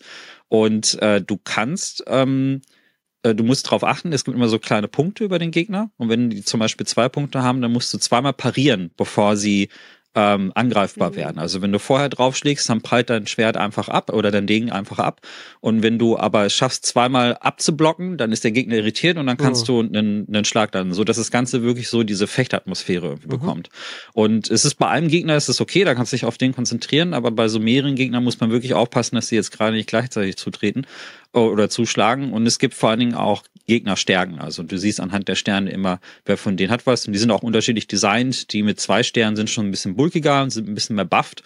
Und dann gibt es auch sehr, sehr starke Gegner und so zwischendurch. Die sind, dann haben dann irgendwie eine besondere Kleidung oder so etwas an. Das klingt ja jetzt und doch sehr stark so nach Turtles in Time, Streets of Rage, Brawler-mäßig, ja. ne? So was, so Nur halt 3D halt, ne? ja. ne? Also vom Stil her komme ich auch deshalb auf Sifo, weil Sifo hat ja so diesen reduzierten ähm, Grafikstil, ne? Mhm. Wo alles ein bisschen Low-Poly ist und das hat auch dieses Shading, dass das Ganze so ähm, weich und pastellig macht. Und das hat in Guard auch plus mehr Farbe. also ich glaube, ich habe es auf dem Steam Deck gespielt, auf dem Standard Steam Deck und dachte dann so, äh, ja, auf dem OLED sehe das bestimmt jetzt noch mal ein bisschen poppiger aus. Es hat wirklich sehr, sehr pralle Farben. Das sieht so ein bisschen aus wie diese, kennt ihr diese Gemälde, die ihr manchmal in so italienischen Restaurants ja. seht, äh, von so, von so ähm, Städten, die am Meer irgendwie liegen, so mediterran und so. Und so sieht das Spiel aus. Es hat eine total okay. schöne visuelle Atmosphäre. Es gefällt mir unheimlich gut. Also es ist ein, es ist sehr schön, etwas zu spielen, was so freundlich ist, ähm, was nicht so, wo es nicht, äh, also wo es zwar schon um Kämpfe geht, diese aber nicht so inszeniert werden, dass es gleich um Mord und Totschlag geht, sondern du hast immer dieses Gefühl halt in so einer, wie in so einer Szene im Fluch der Karibik zu sein. Ich habe hab da total an Fluch der Karibik 4 gedacht. Da gibt's so Stellen, wo dann Jack Sparrow dann irgendwie den ganzen Raum nutzt, um zu flüchten. Und die Kamera dreht sich einmal komplett durch diese ganze mhm. Bühne irgendwie so, bis er diesen Raum dann verlässt. Und daran musste ich denken. Also in diese Richtung geht das tatsächlich. Es macht echt total Spaß. Und, und wie viele Monkey Island Referenzen gibt es? Ja, so wie viele Monkey Island Referenzen gibt es, hast du gefragt? Ähm, ich habe gar nicht so viele entdeckt jetzt ehrlich gesagt. Verpasste Chance wahrscheinlich so. Und es ist also, ich weiß gar nicht, ob es das für Konsole gibt. Ich habe es jetzt nur für Steam geholt. Das war letzte Woche im Angebot für 12 Euro. Wahrscheinlich ist das Angebot in diesem Moment vorbei, wenn ihr das hört. Kostet regulär 20. Ähm, ist aber ein echt fairer Preis. Und es läuft auf dem Steam ja ganz gut. Ähm, ich habe den Eindruck, dass man, dass es, glaube ich, 30 Frames sind. Ich bin mir nicht sicher, habe es nicht gemessen und ich habe den diesen, dieses Stats nicht unterwegs eingeschaltet. Ähm, aber man konnte das einfach hervorragend wunderbar spielen. Ich bin mir aber sicher, dass äh, Steam Deck-Enthusiasten da noch ein paar mehr FPS rausholen. Und wirklich ein Geheimtipp. Also ich habe es gespielt, weil ähm, ich immer gehört habe, äh, das sollte man sich angucken, wenn man solche Spiele irgendwie mag. Und äh, ich bereite da auch gerade was vor. Und äh, das ist wirklich aber richtig gut. Also kann ich total empfehlen, wenn ihr ich auf Ich habe eine Frage, steht. Achtung ich melde mich. Mhm. Ich habe eine Frage. ähm, was ist denn letzten Endes das Ziel? Gibt es da einen großen König oder Widersacher, den man äh, besiegen muss, damit ähm, diese Ungerechtigkeiten quasi äh, negiert werden?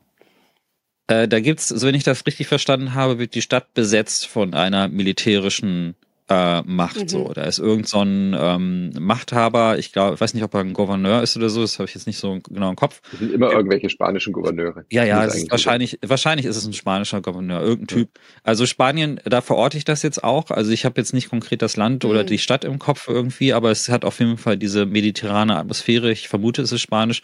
Und die Sprecherin, also du spielst eine Heldin, die äh, auch so einen Akzent irgendwie hat. Also sie spricht auf Englisch, aber sie hat so einen mhm äh, äh, spanischen Akzent. Und ähm, in diese Richtung geht's. Ja, und das ist irgendein Typ, der besetzt diese Stadt. Da sind überall diese Leute, die kannst du, die, die, äh, du lehnst dich gegen die auf und du erfährst aber auch direkt in der ersten Mission, dass du nicht alleine bist. Dein Bruder macht zum Beispiel auch Geil. mit. Ähm, also das ist halt quasi die Familie lehnt sich jetzt gegen diese diese diese Obermacht. Da ist aber Solo-Spiel only und kein Koop. Ist ja. meines Wissens nur Solo, okay. ja. Äh, könnte man ja fast, wenn die sich mal mit Sid Meier zusammentun wollen, neues Pirates mhm. rausdrehen mit dem Kampfsystem dann aus Angard. Äh, das das wäre bestimmt auch ein schöner Mix. Aber wo wir gerade ja. beim mediterranen Flair waren, äh, sehe ich bei uns, Anne wollte noch über FOMO auf Reisen sprechen. Ja, ich, Was hat es damit ich habe mir da so Gedanken gemacht, weil ähm, ich habe jetzt noch nichts wirklich, was ich hier präsentieren kann. Ich werde gleich noch mal ein bisschen über Alan Wake sprechen, was ich jetzt angefangen habe. Ähm, aber mir ist halt aufgefallen und ich frage mich, ob es vielen Menschen so geht. Ähm, man sagt ja immer, man braucht so eine Woche äh, mindestens, um mhm. sich so zu entspannen, um so wegzukommen, überhaupt, damit dieses Urlaubsfeeling ja, einsetzt. Und ich hatte das ganz fürchterlich mit so mit so FOMO. Ähm, Gedanken. Also was Videospiele angeht, auf jeden Fall, weil Alan Wake halt an dem Tag rauskam, als ich ähm, zu meinen Eltern dann rübergefahren bin, kurz bevor wir geflogen sind. Ähm, Fernsehserien auch. Ich hatte vier Folgen Loki gesehen und dachte, scheiße, jetzt sind, kommen noch zwei und ich bin nicht da so. Und das hatte ich in der ersten Woche echt viel, dass ich wirklich noch so mhm. darüber nachgedacht habe, so, hm, eigentlich gibt's jetzt so so Videospiele, die geil sind und die ich spielen wollen würde und scheiße, jetzt ist Freitag, es kommt eine neue Folge Loki oder so. Ähm, faszinierenderweise ist das äh, total verschwunden im Laufe dieser dieser dreieinhalb Wochen. Und ich wollte einfach mal so anstoßen und fragen, ob es bei euch da draußen sowas ähnliches gab oder gibt und ob ihr drei irgendwie solche Erfahrungen gemacht habt, dass das mittlerweile popkulturell alles so verankert ist, auch mit unserem Beruf natürlich, ähm, dass man da erstmal nicht so loslassen kann von. Äh, ja, da kann ich direkt was zu sagen. Ich kann das relativ schnell besiegen. Mhm. Ähm, ich habe, äh, wenn man so drin ist, dann merkt, dann also so die, den ersten Tag habe ich das auch und das ist wirklich beruflich ja. bedingt. Also ich habe dann, habe ich jetzt bei Ellen Wake 2 auch gespürt. Ich habe dann auch einen Key nochmal angefragt, den habe ich auch bekommen. Ich werde dieses Wochenende anfangen, weil wir natürlich auch im Jahresrückblick drüber reden wollen und das ist dann wirklich dieser berufliche Stress. Wenn ich den aber nicht hab, hätte ich jetzt Alan Wake auch nächstes mhm. Jahr spielen können. Ähm, ich hätte, ich kenne die DLCs von Control zum Beispiel noch gar nicht. Ich würde die nämlich eigentlich zuerst spielen wollen und ich bin da sehr entspannt. Also mir laufen diese ganzen Spiele nicht weg. Ich habe sogar eigentlich eher, vor allen Dingen in diesem Jahr, die Erfahrung gemacht, dass je länger ich warte, die Spiele nur besser werden, weil die ganzen ja, Patches rauskommen. Ja, Forspoken habe ich dann mhm. zum Beispiel erst drei, vier Monate später gespielt, wo die ganzen Patches raus waren. Das Spiel fand ich hervorragend. Mhm. Oder äh, Miasma Chronicles habe ich zum Beispiel erst dann gespielt, als die ganzen Patches raus waren. Das Spiel ist auch hervorragend. Und ähm, war aber durch diese Bugfixes. Also am Ende wirst du belohnt in der Spieleindustrie, wenn du wartest. Ja. Und ähm, das ist natürlich, sollte auch man nicht zu lange warten. Ja, ja, bitte, wie bitte? auch monetär was? stark, weil du halt ja auch monetär. Klar, also natürlich sollen die Entwicklerinnen auch ihr Geld bekommen. Deswegen muss man da so ein, ne, ja, ich weiß nicht, ob es da eine gut kluge Lösung gibt, das irgendwie zu machen. Aber die sind da. Aber ich habe festgestellt, man sollte auch den Leuten die Chance lassen, Patches zu machen. Und als Indie-Dev sage ich, äh, bitte den Leuten die Chance geben, da auch wirklich nochmal Patches rauszuhauen, das Feedback abzuwarten. Ich habe es bei Filmen null, das FOMO. Oh, ja? ähm, mhm. also das ist eigentlich so, das habe ich auch gestern festgestellt. Gestern habe ich ähm, auf einer Veranstaltung, darf ich nicht sagen welcher, aber habe ich Leute getroffen, mit denen ich dann auch über Horrorfilme gesprochen habe. Ähm, viele Grüße an Eva an dieser Stelle. Und wir haben eine Stunde über Horrorfilme geredet, so. Und da habe ich irgendwie auch festgestellt, Alter, du hast ganz schön viel nicht gesehen. Äh, und ich bin eigentlich, ähm, ich liebe Horrorfilme halt total. Und ich gucke mir da eigentlich auch ganz gerne die neuen Sachen an, aber ich, ich hink da bestimmt zwei, drei Jahre hinterher. Also sobald du nämlich irgendwann diesen Zenit überschritten hast, ist es auch kackegal. Also ich habe ich hab erst jetzt Hellraiser gesehen, der vor drei Jahren mhm. rauskam zum Beispiel, obwohl ich ein großer Hellraiser-Fan bin. Irgendwann musst du, irgendwann gehst du dann wirklich nach deinem Bauchgefühl und sagst, äh, jetzt habe ich Lust Lust auf diesen Film oder nicht? Und zwingst du das nicht so auf. Gesundheit. Und ähm, die, die, also wenn man einmal drüber ist, finde ich, dann ist es sehr leicht und man lebt Du bist schon sehr, sehr lang drüber, Michael. Ja. Ich wollte gerade sagen, ich bin sehr, sehr lange drüber, ja. Manu, ja. wie ist es bei dir? Ich überlege schon, wie ich das formulieren soll, aber ich nehme dann halt einfach den Laptop mit und schaue Loki am Flughafen. Mhm. so. ich habe, ich, also ich habe drüber nachgedacht. Ich hatte neulich auch. Ich habe halt den Laptop eh immer dabei, weil irgendwas kann ja brennen. Irgendwie der Server kann ja abrauchen. Deswegen nehme ich halt den Laptop mit. Ein iPhone kannst du meistens alles machen und äh, dann hatte ich irgendwie musste ich eine Stunde auf jemanden warten und dann habe ich mich halt in die DB Launch gesetzt und habe tatsächlich äh, mit Tränen eine letzte Folge von was war das denn? Welche Serie hat neulich aufgehört, weiß ich nicht mehr. Und habe da das Finale geguckt und saß dann da halt und konnte mich dann da auch irgendwie drauf einlassen oder konzentrieren und hatte dann nicht das Gefühl, das jetzt irgendwie verpassen zu müssen. Und bei, bei Spielen, man hat ja inzwischen auch Steam Deck und Switch, also hast du da gar nichts mitgenommen? Hast Doch, ich hatte eine Switch, Switch dabei, dabei aber ich hatte auch wirklich keine Zeit erstens, weil es halt, mhm. also es ist das Programm, was wir uns vorgenommen hatten, war schon sehr zeitintensiv und da haben wir natürlich auch nicht alles von geschafft. Also ich habe dann auch abends einfach gar keinen Bock mehr, mich dann da hinzusetzen, wenn mhm. ich komplett im Arsch bin, so, weißt du? Normal. Ja, das ja, natürlich. Ja. Und dann kommt noch dazu, solche Sachen wie Disney Plus und so sind halt nicht meine Accounts, sondern Shared Accounts oder sowas, weißt du? Dann kann mhm. ich mich einfach mitnehmen oder sowas. Ich weiß, ich finde das einfach so ein Phänomen unserer Zeit, so, dass man ähm, mhm gerade als jemand, der in der Branche arbeitet und dann zurückkommt und merkt so, scheiße, ich habe drei Wochen lang nichts gesehen. Also ich könnte jetzt nicht mal, mal eben bei Kino Plus vorbeischauen, weil ich habe keine Filme gesehen oder ich kann jetzt bei keinem ähm, äh, Filmpodcast mitmachen oder ich kann jetzt hier beim Brunch mhm. noch nicht so viel erzählen, weil ich habe ja komplett alles quasi nicht gemacht. Das ist irgendwie so eine, mhm. das ist so ein super weirdes Gefühl, aber es hat sich total gut angefühlt, mal nichts zu machen ja, in diesem. Das ist super ja. wichtig und gesund. Das ist quasi Entgiften ja. auf eine Art. Äh, bei mir ist das ganz ähnlich wie bei Manu, dass ich schon sage, dann nehme ich das halt einfach alles mit und es hat sich bei mir über die Jahre auch stark gewandelt. Also, mhm. ähm, und ich will damit auch gleich eine Brücke schlagen zum nächsten Thema mit dem Steam Deck Realitätscheck, den ich gemacht habe. Also generell würde ich halt sagen, okay, meine Serien, die ich gerade gucke oder gerade auch Spiele, die relevant sind, die würde ich mir dann halt einfach auf den Laptop mhm. packen oder versuchen irgendwie dabei zu haben, damit ich es halt doch machen kann, wenn ich die Zeit habe. Meine Erfahrung der letzten 25 Jahre hat mich gelehrt, am Ende macht man es halt eh Genau, genau das einzige Aber es ist schön, das dabei zu haben ja, für die Option. Genau, es ja. ist ganz gut für die Sicherheit im Kopf, aber inzwischen bin ich da viel entspannter und äh, ja, Micha, was möchtest du sagen? Ja, ich wollte, bevor du die Übergang ja. machst, noch eine Sache ergänzen, was ich feststelle als jemand, der schon lange über dieser Grenze ist. Ne? Also Manu und ich haben uns gestern zum Beispiel unterhalten, ich habe zum Beispiel Squid Game noch gar nicht gesehen, mhm. zum Beispiel. Was alle, also ich freue mich drauf. Ich, das ist nicht so, dass ich mich nicht drauf freue. Ich brauche nur diesen Zeitpunkt. Was ich aber der Vorteil ist, wenn man wartet, man kriegt dann im Nachhinein auch viel mehr Essays und viel mehr intensivere Auseinandersetzungen mit dem Thema. Weil das Problem ist, mhm. und vielleicht bestätigst du mich da auch, Anne, wenn man nämlich die ganze Zeit schnell, schnell, schnell, schnell, schnell irgendwas rausballern muss und man muss die ganze Zeit ganz schnell drüber reden. Da muss man sich innerhalb von kürzester Zeit auch eine Meinung ja, formen. So, ja, du musst quasi ja. sofort eine Meinung haben, wenn du aus dem Kino gehst oder es gerade mhm. gesehen hast, du hast gerade den Pressescreener gesehen, zack, jetzt was, was sagst du denn dazu?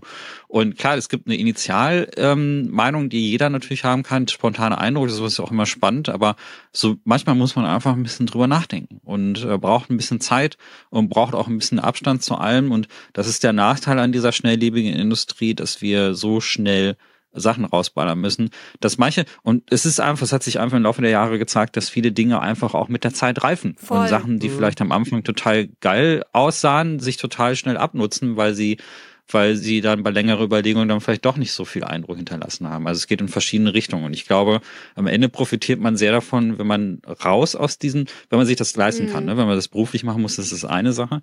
Aber wenn man sich das leisten kann, würde ich halt immer empfehlen, einfach ein bisschen zu warten, weil man am Ende ist die Reflexion über die Rezeption und die Reflexion über mhm. das Material, das man gesehen hat, am Ende immer besser, wenn man sich ein bisschen mehr Zeit hat. Das ist jetzt ein ganz spannender Kontrast, den finde ich wirklich äh, bemerkenswert. Du hast natürlich vollkommen recht und ich würde sagen, es muss natürlich Platz für beides geben.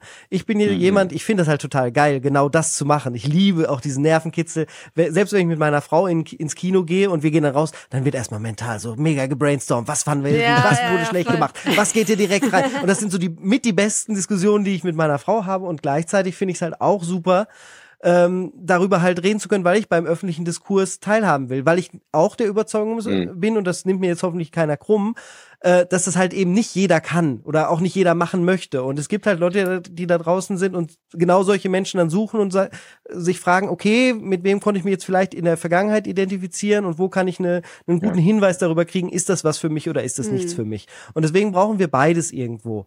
Äh, und natürlich hast du vollkommen recht, sowas kann sich dann auch verändern. Es gibt Dinge, da ändere ich auch meine Meinung. Und da kommen wir, glaube ich, super äh, zu äh, meinem Realitätscheck. Also das Steam Deck wäre ja, ihr erinnert euch vielleicht, vielleicht, wer es nicht gehört hat, letzte Woche äh, Steam Deck äh, ausgepackt, mitgespielt, die erste Woche alles Ersteindrücke. Ich bin von dem Gerät extrem positiv angetan. Ich weiß zum ersten Mal, wie es sich auch anfühlt.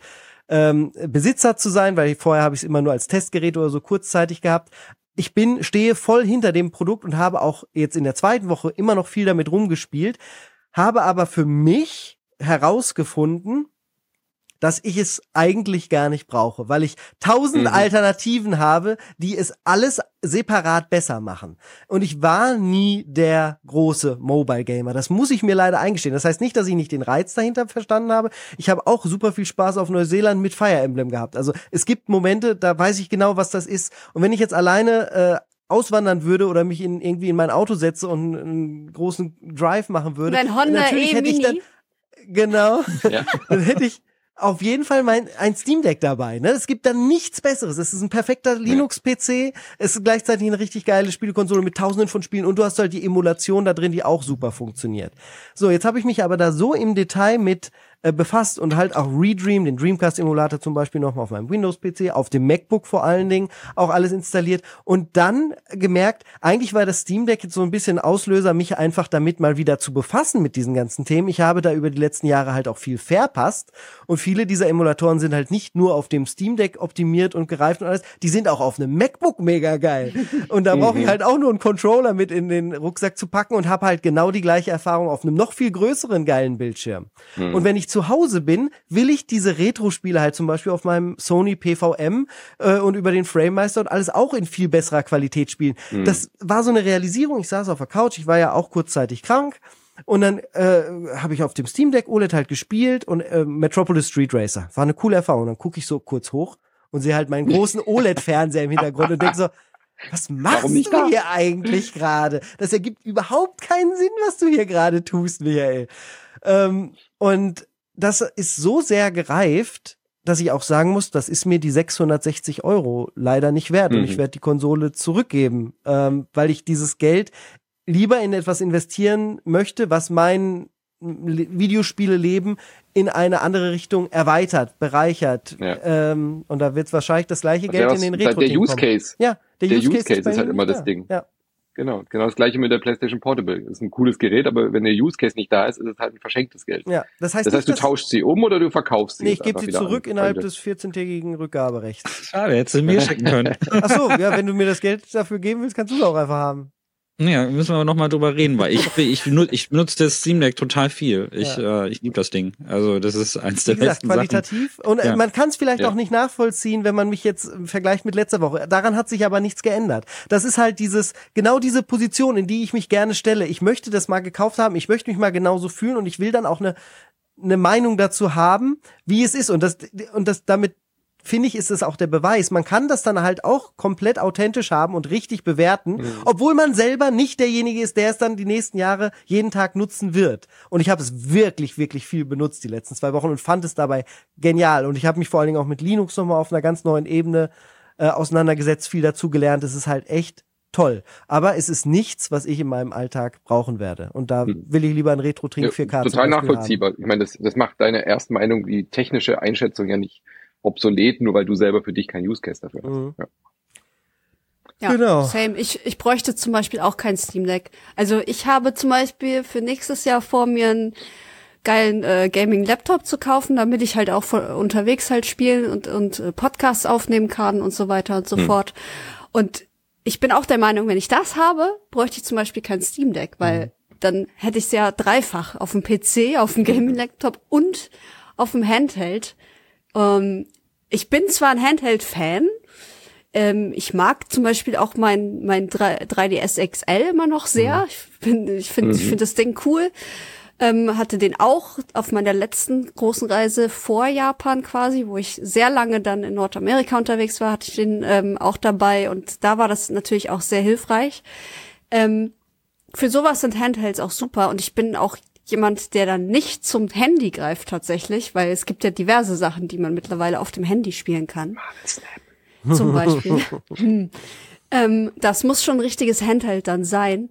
Aber es gibt so viele, oder? Es gibt so eine Auswahl mittlerweile. Sony hat ja mhm. sein, sein Dingsbums jetzt auch angeschleppt, was ja auch wie eine komische Mischvariante ist. Habe ich auch nur drüber gelesen, bisher noch nicht wirklich ähm, ähm, checkt so, was das soll und ob das jetzt geil ist oder nicht.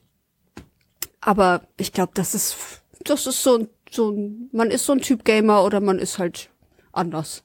Ja, es kommt ja auch immer auf das, äh, die Surroundings an. Ne? Also hier, ja, äh, hier gibt es für mich keinen Sinn. Wie gesagt, wenn ich alleine irgendwo sonst wo wäre, wäre es halt auf jeden Fall das Steam Deck, weil das dann halt alles irgendwie noch vereint und mir ermöglicht zu machen. Aber ähm mhm. und letz, letzter Use Case, wenn man keinen PC hat, wenn man keinen genau. Spiele-PC hat, und nur Konsolen bisher, ja, dann ist das Steam Deck auch eine dann, coole Option, ja. weil dann hast du noch das, die Docking Station und hast dann eigentlich halt auch, kannst dann Alan Wake halt auch auf groß spielen. Mhm. Vielleicht nicht in der vollsten Auflösung, aber du hast dann halt einen Spiele-PC, einfach ein mobil. Das ist schon, schon ein Pro-Argument Und dafür. was ich noch äh, dazu sagen will, ist, ähm, das Gerät, auf das ich gar nicht mehr verzichten kann, was glaube ich am meisten mit mir verschmolzen ist, ist tatsächlich mein MacBook. Also ohne einen MacBook Hm. Pro könnte ich fast inzwischen gar nichts mehr machen. Das habe ich halt ständig dabei gefühlt und es ist immer mega nützlich. Man kann immer Menschen Mhm. helfen. Ich kann zwischendurch super effizient arbeiten. Es funktioni funktioniert immer alles super. Also ich bin da wirklich Das so wie so eine verknallt. Superhelden-Comic-Serie. Ja, sorry, aber Michael. Awawi, der MacBook-Held. Er kann immer Menschen helfen mit seinem MacBook. genau so. Ah.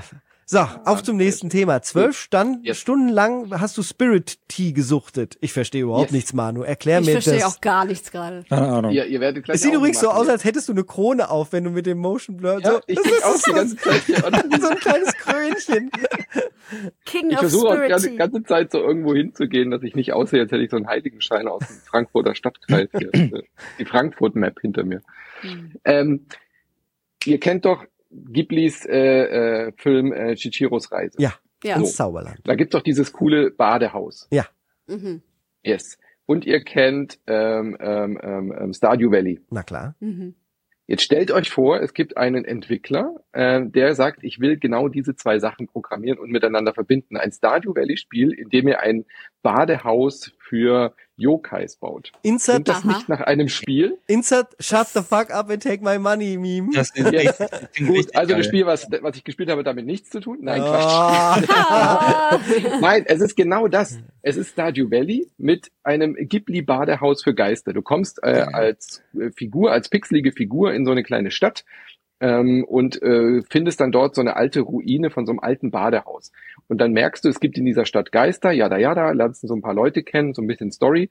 Und dann fängst du an, so ein so ein äh, Yokai ist dann quasi so dein Begleiter und der merkt, du kannst ihn hören. Ja? Also du bist der Einzige, oder ähm, der diese Geisterwelt versteht und kannst dann so hin und her switchen zwischen der Geisterwelt und nicht. Und dann wünscht er sich, dass du dieses Badehaus wieder aufbaust, weil die Geister terrorisieren die Stadt. Also die schmeißen dann immer den Schrein von der einen Person um oder klauen die Karotten aus dem Blumenbeet und so. Und die wissen immer nicht, was da los ist. Da spukt's halt einfach. Und du musst dann diese Geister besänftigen. Das sind dann so kleine Mini-Quests, so JRPG-mäßig gehst du dann hin und musst dann, keine Ahnung, der, der die Karotten klaut, da musst du dann halt irgendwie Zutaten sammeln und musst dann irgendwie Karottenkuchen backen und nachts zu einer bestimmten Uhrzeit den da hinlegen, damit, er, damit du mit ihm sprechen kannst. Und dann überzeugst du ihn davon, diesen Geist doch zu dir ins Badehaus zu kommen.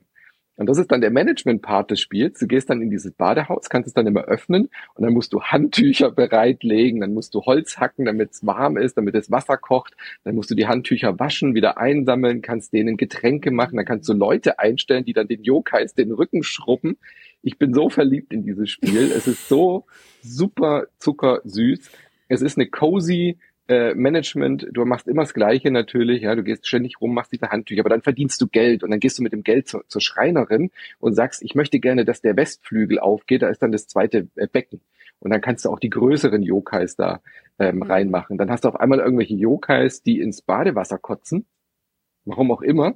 Und dann musst du irgendwie halt craften, musst du Zutaten sammeln, musst dann so eine Cleaning Potion äh, zusammenbrauen, um die dann ins Wasser wieder zu kippen, musst rausfinden, wer sitzt gern neben wem und alles in so einer ganz kruden, charmanten, äh, rudimentären Pixeloptik. Ja, also es ist auch nicht so detailliert wie Stardew Valley, ist alles so ein bisschen hölzerner, ein bisschen sperriger, aber mit so viel Liebe und so viel ähm, Charme, dass ich eigentlich nichts anderes machen will, gerade als dieses Badehaus äh, auf Hochglanz zu polieren. Wo spielst du das? Ich, wir hören dich nicht mehr, Michi. Oh. Was meinst du? Ich, spiel's am PC. Ja, ah, okay, Ah, genau, PC, das okay. ist so meine Frage. Ich hatte mich gemutet, entschuldigt. Ich, mein Enthusiasmus war so groß, dass ich wahrscheinlich hier schmatzend und sabbernd vor dem Mikro gesessen habe, deswegen habe ich mich lieber gemutet. Ja. Also das ist Steam, das ist schon draußen oder was? Ja, ja, das Und es schon. heißt Spirit Tea. Spirit Tea, genau. So ein bisschen natürlich Mhm. Wortspiel mit Spirited vielleicht oder Spirit Away heißt doch der Film auch auf Mhm. Englisch. Spirited Away, genau. Also Spirit Tea, weil du musst dann immer so einen Tee trinken, um Energie zu haben, also so, so magische Kräuter trinken, damit du diese äh, Yokai-Welt sehen kannst. Also wenn du die Geister suchst, dann geht immer so eine Teeleiste runter, deswegen Spirit Tea Hm. und äh, ist im, äh, im Game Pass drin. Also müsst ihr Auch am PC, am Game okay. Pass. Das weiß ich gerade nicht, aber ich habe es am PC im, im Game Pass jetzt gehabt. Äh, ich weiß nicht, ob es eine Konsolenversion ist. Du hast vielleicht mit. Gamepad oder mit Maus gespielt? Ich habe so ein Gamepad gespielt, klar. Aber du kannst ja rumlaufen, auch mit Maus und Tastatur, aber es ist, du, hab, du brauchst ja nicht viel Steuerung. spielt sie Du- wie Stardew halt Valley, hin, von daher, okay. Es spielt sich wie Mhm. Stardew Valley, du gehst hin, hältst die A-Taste gedrückt, dann hackt er Holz, dann greifst du es mit A und legst es wieder rein, hast halt ein Inventar und hast so ein Crafting-System. Also wirklich ganz super süßes, knuffiges Spiel. Es spielt sich bestimmt auch gut auf dem Steam Deck, wenn man jetzt eine, äh, die PC-Version nicht Wenn du halt noch eins hättest, Michi. Genau. okay, krass. Äh, würdest du sagen, das ist so ein Spiel, was man zwölf Stunden lang spielt und dann auch zur Seite legt und happy ist? Oder ist es so ein Spiel, was dich auch 50 Stunden fesselt und dann kannst du gar nichts anderes spielen, mehr spielen? Also ich habe ja, ich habe noch nicht mal alles ausgebaut von diesem, von diesem Ding. Was mich ein bisschen nervt, ist, äh, ich bin nicht, ich mag Craften nicht Mhm. und das ist kein sehr komfortables Craften. Also du kannst nicht, du hast dann so Rezepte und du kannst dann nicht das Rezept anklicken und dann landen die Zutaten drin, sondern du musst wirklich jedes einzelne Ding, du musst dir dann das Rezept merken im Rezeptbuch, musst dann rüberlaufen zur Kochstelle und dann so, hey, war das jetzt die Chili oder war das jetzt die Paprika? Dann läufst du wieder zurück. Also das nervt mich. Okay. Aber äh, man kann halt auch Sachen einfach ignorieren. Also ich gebe denen jetzt halt kein Essen im Badehaus. Verdiene ich halt weniger Geld, aber ist auch okay, so, weißt du? Und für manche Quests musst du dann halt bestimmte Dinge machen. Und dann kannst du dich anfreunden natürlich mit den Leuten. Die haben dann so, ähm, so einen Freundschaftstrack. Das heißt, mit den einen gehe ich dann immer äh, Käfer sammeln und äh, musst du Schmetterlinge sammeln. Der andere möchte gerne fischen. Und die verlieben sich dann nicht in dich, sondern die werden dann deine Mitarbeitenden. Äh, Und dann kannst du dir Arbeit sparen. Also ich habe jetzt Mhm. drei Leute äh, befreundet und die habe ich dann eingestellt. Du kannst mit denen auch ins Karaoke gehen und singen. Das ist total gut. Da kommt dann noch so ein kleines Rhythmusspiel. Und die habe ich jetzt eingestellt und der eine hackt jetzt immer Holz, der andere äh, wäscht die Handtücher und dann hast du halt nach und nach so einen Betrieb. Und Okay, das klingt so ein bisschen gerne. auch wie Dave the Diver Komplexitätslevel und Abwechslung. Ja, Ja. durchaus, Mhm. genau. Spannend, spannend. Ein Spiel, das Meinst du das Ja. Indie-Spiel Dave the Diver? Ja, das Indie-Game Mhm. Dave the Das Diver. Indie-Game. Äh, sehr, Genau, es sehr ist cool. wirklich die Indie-Version von Dave the Diver. Da, Ah. da merkt man wirklich, dass es Indie ist im Vergleich zu Dave. Ja. Das war der Popschutz von Anne. Hat sich Ähm, verabschiedet, ganz nee, kurz. das war in Wirklichkeit äh, in der alternativen Realität hat jemand äh, das Drehbuch geschrieben, dass bei Anne jetzt der Popschutz gegen das Mikro fällt. Denn Natürlich. sie hat auch angefangen, Alan Wake zu spielen. Alan Wake 2. Ja, ich bin schon sehr glücklich, dass ich es angefangen habe, endlich. Mhm. Ähm, ja, crazy. Ich, also es ist komplett nicht so, wie ich es erwartet habe und ich glaube, das gefällt mir am besten. Okay. Ähm, ich bin noch nicht sonderlich weit. Ich bin gerade äh, im Begriff, den zweiten Boss anzugreifen, beziehungsweise entgegenzutreten. Also hast du Alans Kapitel äh, bis zum ersten genau, Break gespielt. Alans Mhm. Kapitel, genau, und ähm, halt viel mit, ähm, Davor mit Saga. gemacht, ich ja. liebe auch Saga. Saga ist super geil. Ich meine, ich habe ja im Cast gesagt, Saga finde ich besser als Alan, aber ich habe es auch nicht bis zum Ende durchgespielt. Okay, dann ähm, warte ich mal ab. Ich, ich spiele auch lieber erstmal so weiter. Und ähm, ich, ich finde es irgendwie, es ist sehr, sehr viel Mindfuck auch. Und Mhm. ich mag dieses übertriebene, dieses übertrieben Meta-Igge, was ja schon wieder quasi Meter durch den Kakao zieht, weil so viel wieder Meta ist, das ähm, ist natürlich Absicht. Meta the Game. Ja, Boah, habe genau, ich da jetzt Bock ähm, drauf, ey. äh, oh, ich das zieh's. ist Dieses Wochenende ist es soweit. Was sagst du zu Ähm, den äh, zu den Schock, zu den neuen Schockmomenten, die drin sind, mit dem plötzlichen Ja. Face in your Face und uah, hatte ja, Ja, das erste ich- Alan Wake gar nicht. Äh, Genau, also es gibt ja so so Schocker mittlerweile. Es ist halt wirklich jetzt ein Horrorspiel. Ja. Ich fand das erste fand ich nicht gruselig. Also das war kein, für mich kein Gruselspiel, sondern es war eher so ein Adventure. Ähm, Wo sind eigentlich meine. Batterien für die scheiß Ja, genau. Taschenlampe-Suchspiel? Genau. Ähm, so habe ich das eher empfunden und ich finde, Alan Wake 2 ist definitiv ein Horrorspiel und das merkt man auch und das ähm, habe ich auch gemerkt. Ich habe mich mehrmals so richtig hart erschrocken, dass ich so laut Mhm. aufschreien musste und zu sagen musste so, Alter, was, warum? Lass mich. Schön. Und ähm, ja, das äh, finde ich cool. Ich glaube, da hätte ich vor ein paar Jahren noch mega Probleme mit gehabt, weil ich ähm, ja erst lernen musste, Horror zu verkraften quasi. Ähm, aber jetzt finde ich super geil und ähm, ich bin mittendrin und ich krieg später Besuch von Tranti. Ähm, der hat es auch spielen müssen, in Anführungszeichen, für den Game 2 Beitrag und ist dann krank geworden. Das heißt, er hat es nie zu Ende gespielt. Ähm, und deswegen spielen wir das jetzt äh, ein bisschen zusammen und das freut mich sehr. Und ich glaube, dass, ich meine, alle sagen ja schon irgendwie Goatee-Anwärter und es ist bei den Game Anwärter, Awards. Lass ich durchgehen. Ja, es ist bei den Game Awards mit dabei unter den unter den Goatee-Spielen natürlich. Ähm, ich bin sehr gespannt, ob es diesen Anspruch erfüllen kann, denn das ist das Jahr, in dem ähm, Zelda neues Spiel rausgebracht hat, beziehungsweise ein neuer Zelda-Titel kam. Und es gab noch einige andere gute Spiele. Final Fantasy 16 ist für mich zum Beispiel auch richtig weit vorne. Ähm, ich bin sehr gespannt, ob Alan Wake das äh, um Längen toppt oder vielleicht nur ein bisschen toppt oder auch gar nicht toppt. Ich glaube, das ist das, worauf ich mich am meisten freue, so zu erfahren, wie geht, wie, wie lösen die das, was sie da aufbauen? Ja, genau. Und stellt mich das zufrieden. Die Handlung ist ja sehr komplex, sehr fesselnd. Man will wirklich wissen, wie es ausgeht. Ähm, das ist, das ist auf jeden Fall der große Reiz daran und halt auch, was sie mit der Marke gemacht haben. Ich weiß ja nicht, wir können Manu, der es ja durchgespielt hat, fragen, äh, ist Alan Wake 3 confirmed schon oder ohne jetzt zu viel zu spoilern natürlich? Weiß ich nicht. Okay. Oh, Sag ich nichts er zu. sagt nichts. Oh, zu. er sagt, nichts. nichts zu. Er sagt am liebsten gar nichts. Okay. Na gut, dann fragen wir Oh. Micha, ob der uns was über Trepang 2 erzählt. Nee, Hoch 2 eigentlich. Und dann wird es immer so blöd geschrieben. Es sieht aus wie so eine, oh, da wussten sie nicht, wie sie ihr eigenes Spiel, äh, Zum wie sie ihr Quadrat eigenes, oder was? genau, ist eigentlich Trepang Ja, zum eigentlich Quadrat, Square, ne? aber äh, Square oder Power of Two, ne? Je nachdem. ja. Ah. Der inoffizielle Nachfolger zu 4, wer der sich daran noch erinnert, aus dem güldenen Oh, wow. PC-Zeitalter. Äh, Genau, viel äh, Physik. Richtig, richtig. An vier erinnert ihr euch ja noch, ne? Da hat Monolith, äh, Monolith Games, also das sind die, die da, nachdem sie, glaube ich, No One Lives Forever 2 gemacht haben, war das, glaube ich, das nächste Projekt, ne? Genau. No One Lives Forever sollte auch wirklich mal eine Fortsetzung bekommen an dieser Stelle, wollte ich mal Ja, reinwerfen. so, Lizenz und äh, mit. Kate, Kate Archer war super cool. Und ähm, die, äh, ja, vier war, ist ein Spiel, das sehr vielen Leuten positiv in Erinnerung geblieben ist, vor allen Dingen der erste Teil. Zwei und drei nicht so sehr, aber der erste ist sehr vielen Leuten sehr positiv in Erinnerung geblieben, weil es damals ein Titel war, das war ein Grafikbenchmark, also das war so ein, so ein Spiel, was sehr aufwendige Licht- und Schatteneffekte damals zur damaligen Zeit hatte und ähm, was aber auch sehr, sehr gutes Gunplay hatte. Das ist das, was richtig im Gehirn geblieben ist. Also es war, hat auch eine ungewöhnliche Mischung gehabt. Man hat da so Elemente aus japanischen Horror mit eingebaut, dass man da immer dieses kleine Mädchen in einem roten Kleid hatte und die taucht immer überall auf. Alma heißt sie und ähm, gibt dir gruselige Visionen und so. Das war eine ganz interessante Mischung, so ein Militärshooter im Prinzip mit so Horrorelementen zu mischen. Das war also relativ ungewöhnlich. Und ähm, da gab es lange Zeit nichts mehr von. Und vier lässt sich heute erstaunlich gut spielen. Also wer das vielleicht noch.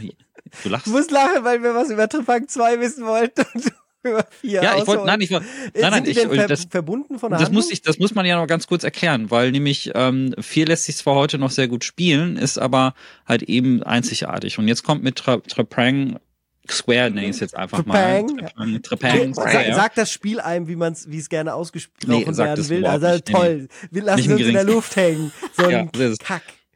Das ist ein geistiger. Nachfolger davon, weil es im Grunde genommen genau dieselben Sachen wie vier macht. So, also die Horrorelemente sind deutlich in den Hintergrund getreten. Also es gibt jetzt kein Gruselmädchen mehr, das dich irgendwie verfolgt. Ähm, stattdessen gibt's aber trotzdem sehr viel Dunkelheit. Äh, du bist äh, auch ein Supersoldat, der die Zeit anhalten kann und der Superreflexe hat. Du kannst dich auch, äh, du kannst auch nach vorne sliden und Gegner Oh ja, umnocken und so. Ja, ja, genau. Das ist ganz wichtig. Ähm, du hast, äh, du hast äh, Standardwaffen zur Auswahl, die man von jedem Militärshooter sich äh, über- kennt, also so militärische Schrotflinten, AKs, Maschinengewehre, bla blub. Das sieht vom Stil halt eigentlich relativ nüchtern aus und du kämpfst auch die ganze Zeit gegen so Spezialeinheiten, die alle so Anzüge haben, eigentlich so. Ähm, und äh, das hat Ganze hat aber ein hat auch dieselben Umgebungen, also spielt auch die ganze Zeit in so Bürogebäuden, in Büroräumen, in Kellerräumen und so. Sag's doch ruhig, Es es ist ist, so ein bisschen monoton visuell. Ja, es ist genau wie vier. Vier war genau das. Ja. das ich ich habe das gespielt und gedacht, das ist ja wirklich als wie so ein inoffizieller Nachfolger. Es hat nämlich auch genau dieselbe Nüchternheit. Mhm. Ich sag gerne nüchtern. Ich scheue mich davor, langweilig zu sagen, weil es hat schon, es ist so konsequent diese Richtung, dass es schon wirklich eine bewusste künstlerische Entscheidung ist, das zu machen. Hatte auch Aber was das Spiel übrigens. Abseits von no, äh, no One Lives Forever, Nolf hatten die immer diese sehr eintönigen Sachen. Auch Shogo zum Beispiel von denen war so Ja, leicht eintönig. Genau. Aber hier, äh, Trepang Square ist halt wirklich, äh, geht ganz konsequent diese Richtung, fühlt sich ganz genauso an. Und äh, was es aber so gut macht, ist das Gunplay. Mhm. Dieses Gunplay ist so, es ist das Beste, was ich dieses Jahr gespielt habe, sagen wir so. Das also wer wirklich das beste Gunplay. mit Oh, Abstand, Vorsicht, mit Abstand. Also ich habe wirklich dieses Jahr, ich habe die, ja ja mit Gun- Gunplay, ne? Also auf diese auf dieses Ding bezogen. Wer gerne Shooter spielt und wer genau diese Mischung haben möchte zwischen diesen ganz modernen Militärdingern, Ähm, und äh, aber halt auch so ein bisschen Retro. Also es gibt ja auch solche Sachen wie das Warhammer-Spiel, die so ganz konsequent in diese Retro-Schiene irgendwie reingehen.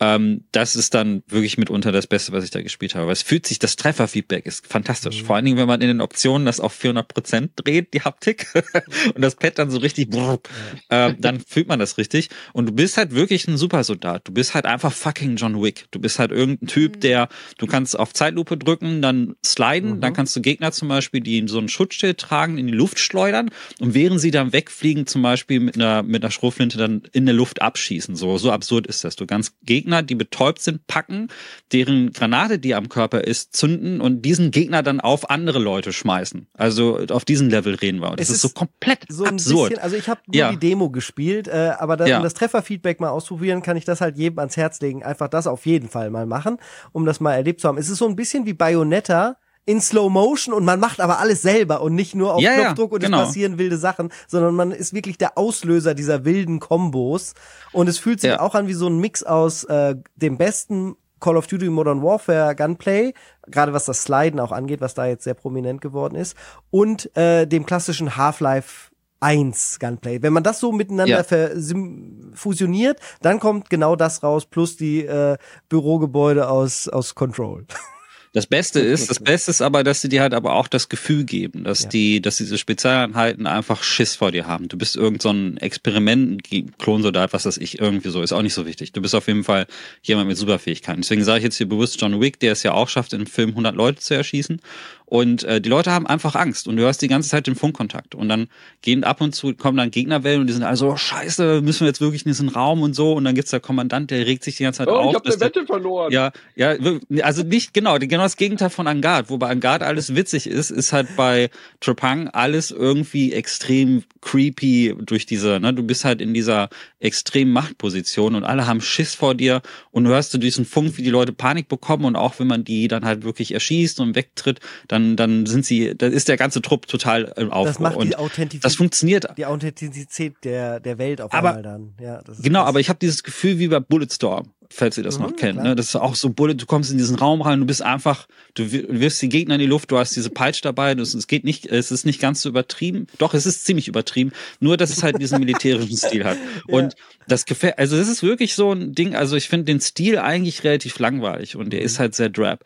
Und ich muss aber sagen, ähm, es, alles, was dieses Spiel braucht, ist halt quasi nur diesen Horde-Modus. Und es gibt tatsächlich auch außerhalb der Mission Horde-Modus und mit dem könnte ich mich stundenlang beschäftigen.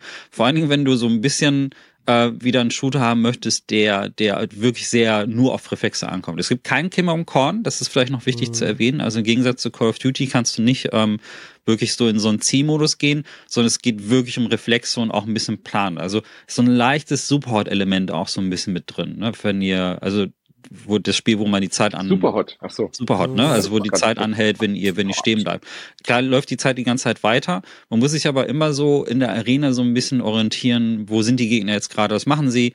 Was kann ich jetzt nutzen so? Also dass irgendwie sind die Kräfte sinnvoll einsetzen, weil du kannst zwar die Zeitlupe aktivieren, aber natürlich sind diese Sachen dann irgendwann beschränkt und so ähnlich wie in Crisis kannst du auch so einen Tarnmodus für ein paar Sekunden anmachen. Also wenn du irgendwie jetzt mit im Gefecht bist, du bist jetzt gerade im Kreuzfeuer, kannst du dich kurz tarnen und raus ähm, das muss man aber halt auch geschickt einsetzen. Also man kann auch, obwohl man super Soldat ist, natürlich auch sterben.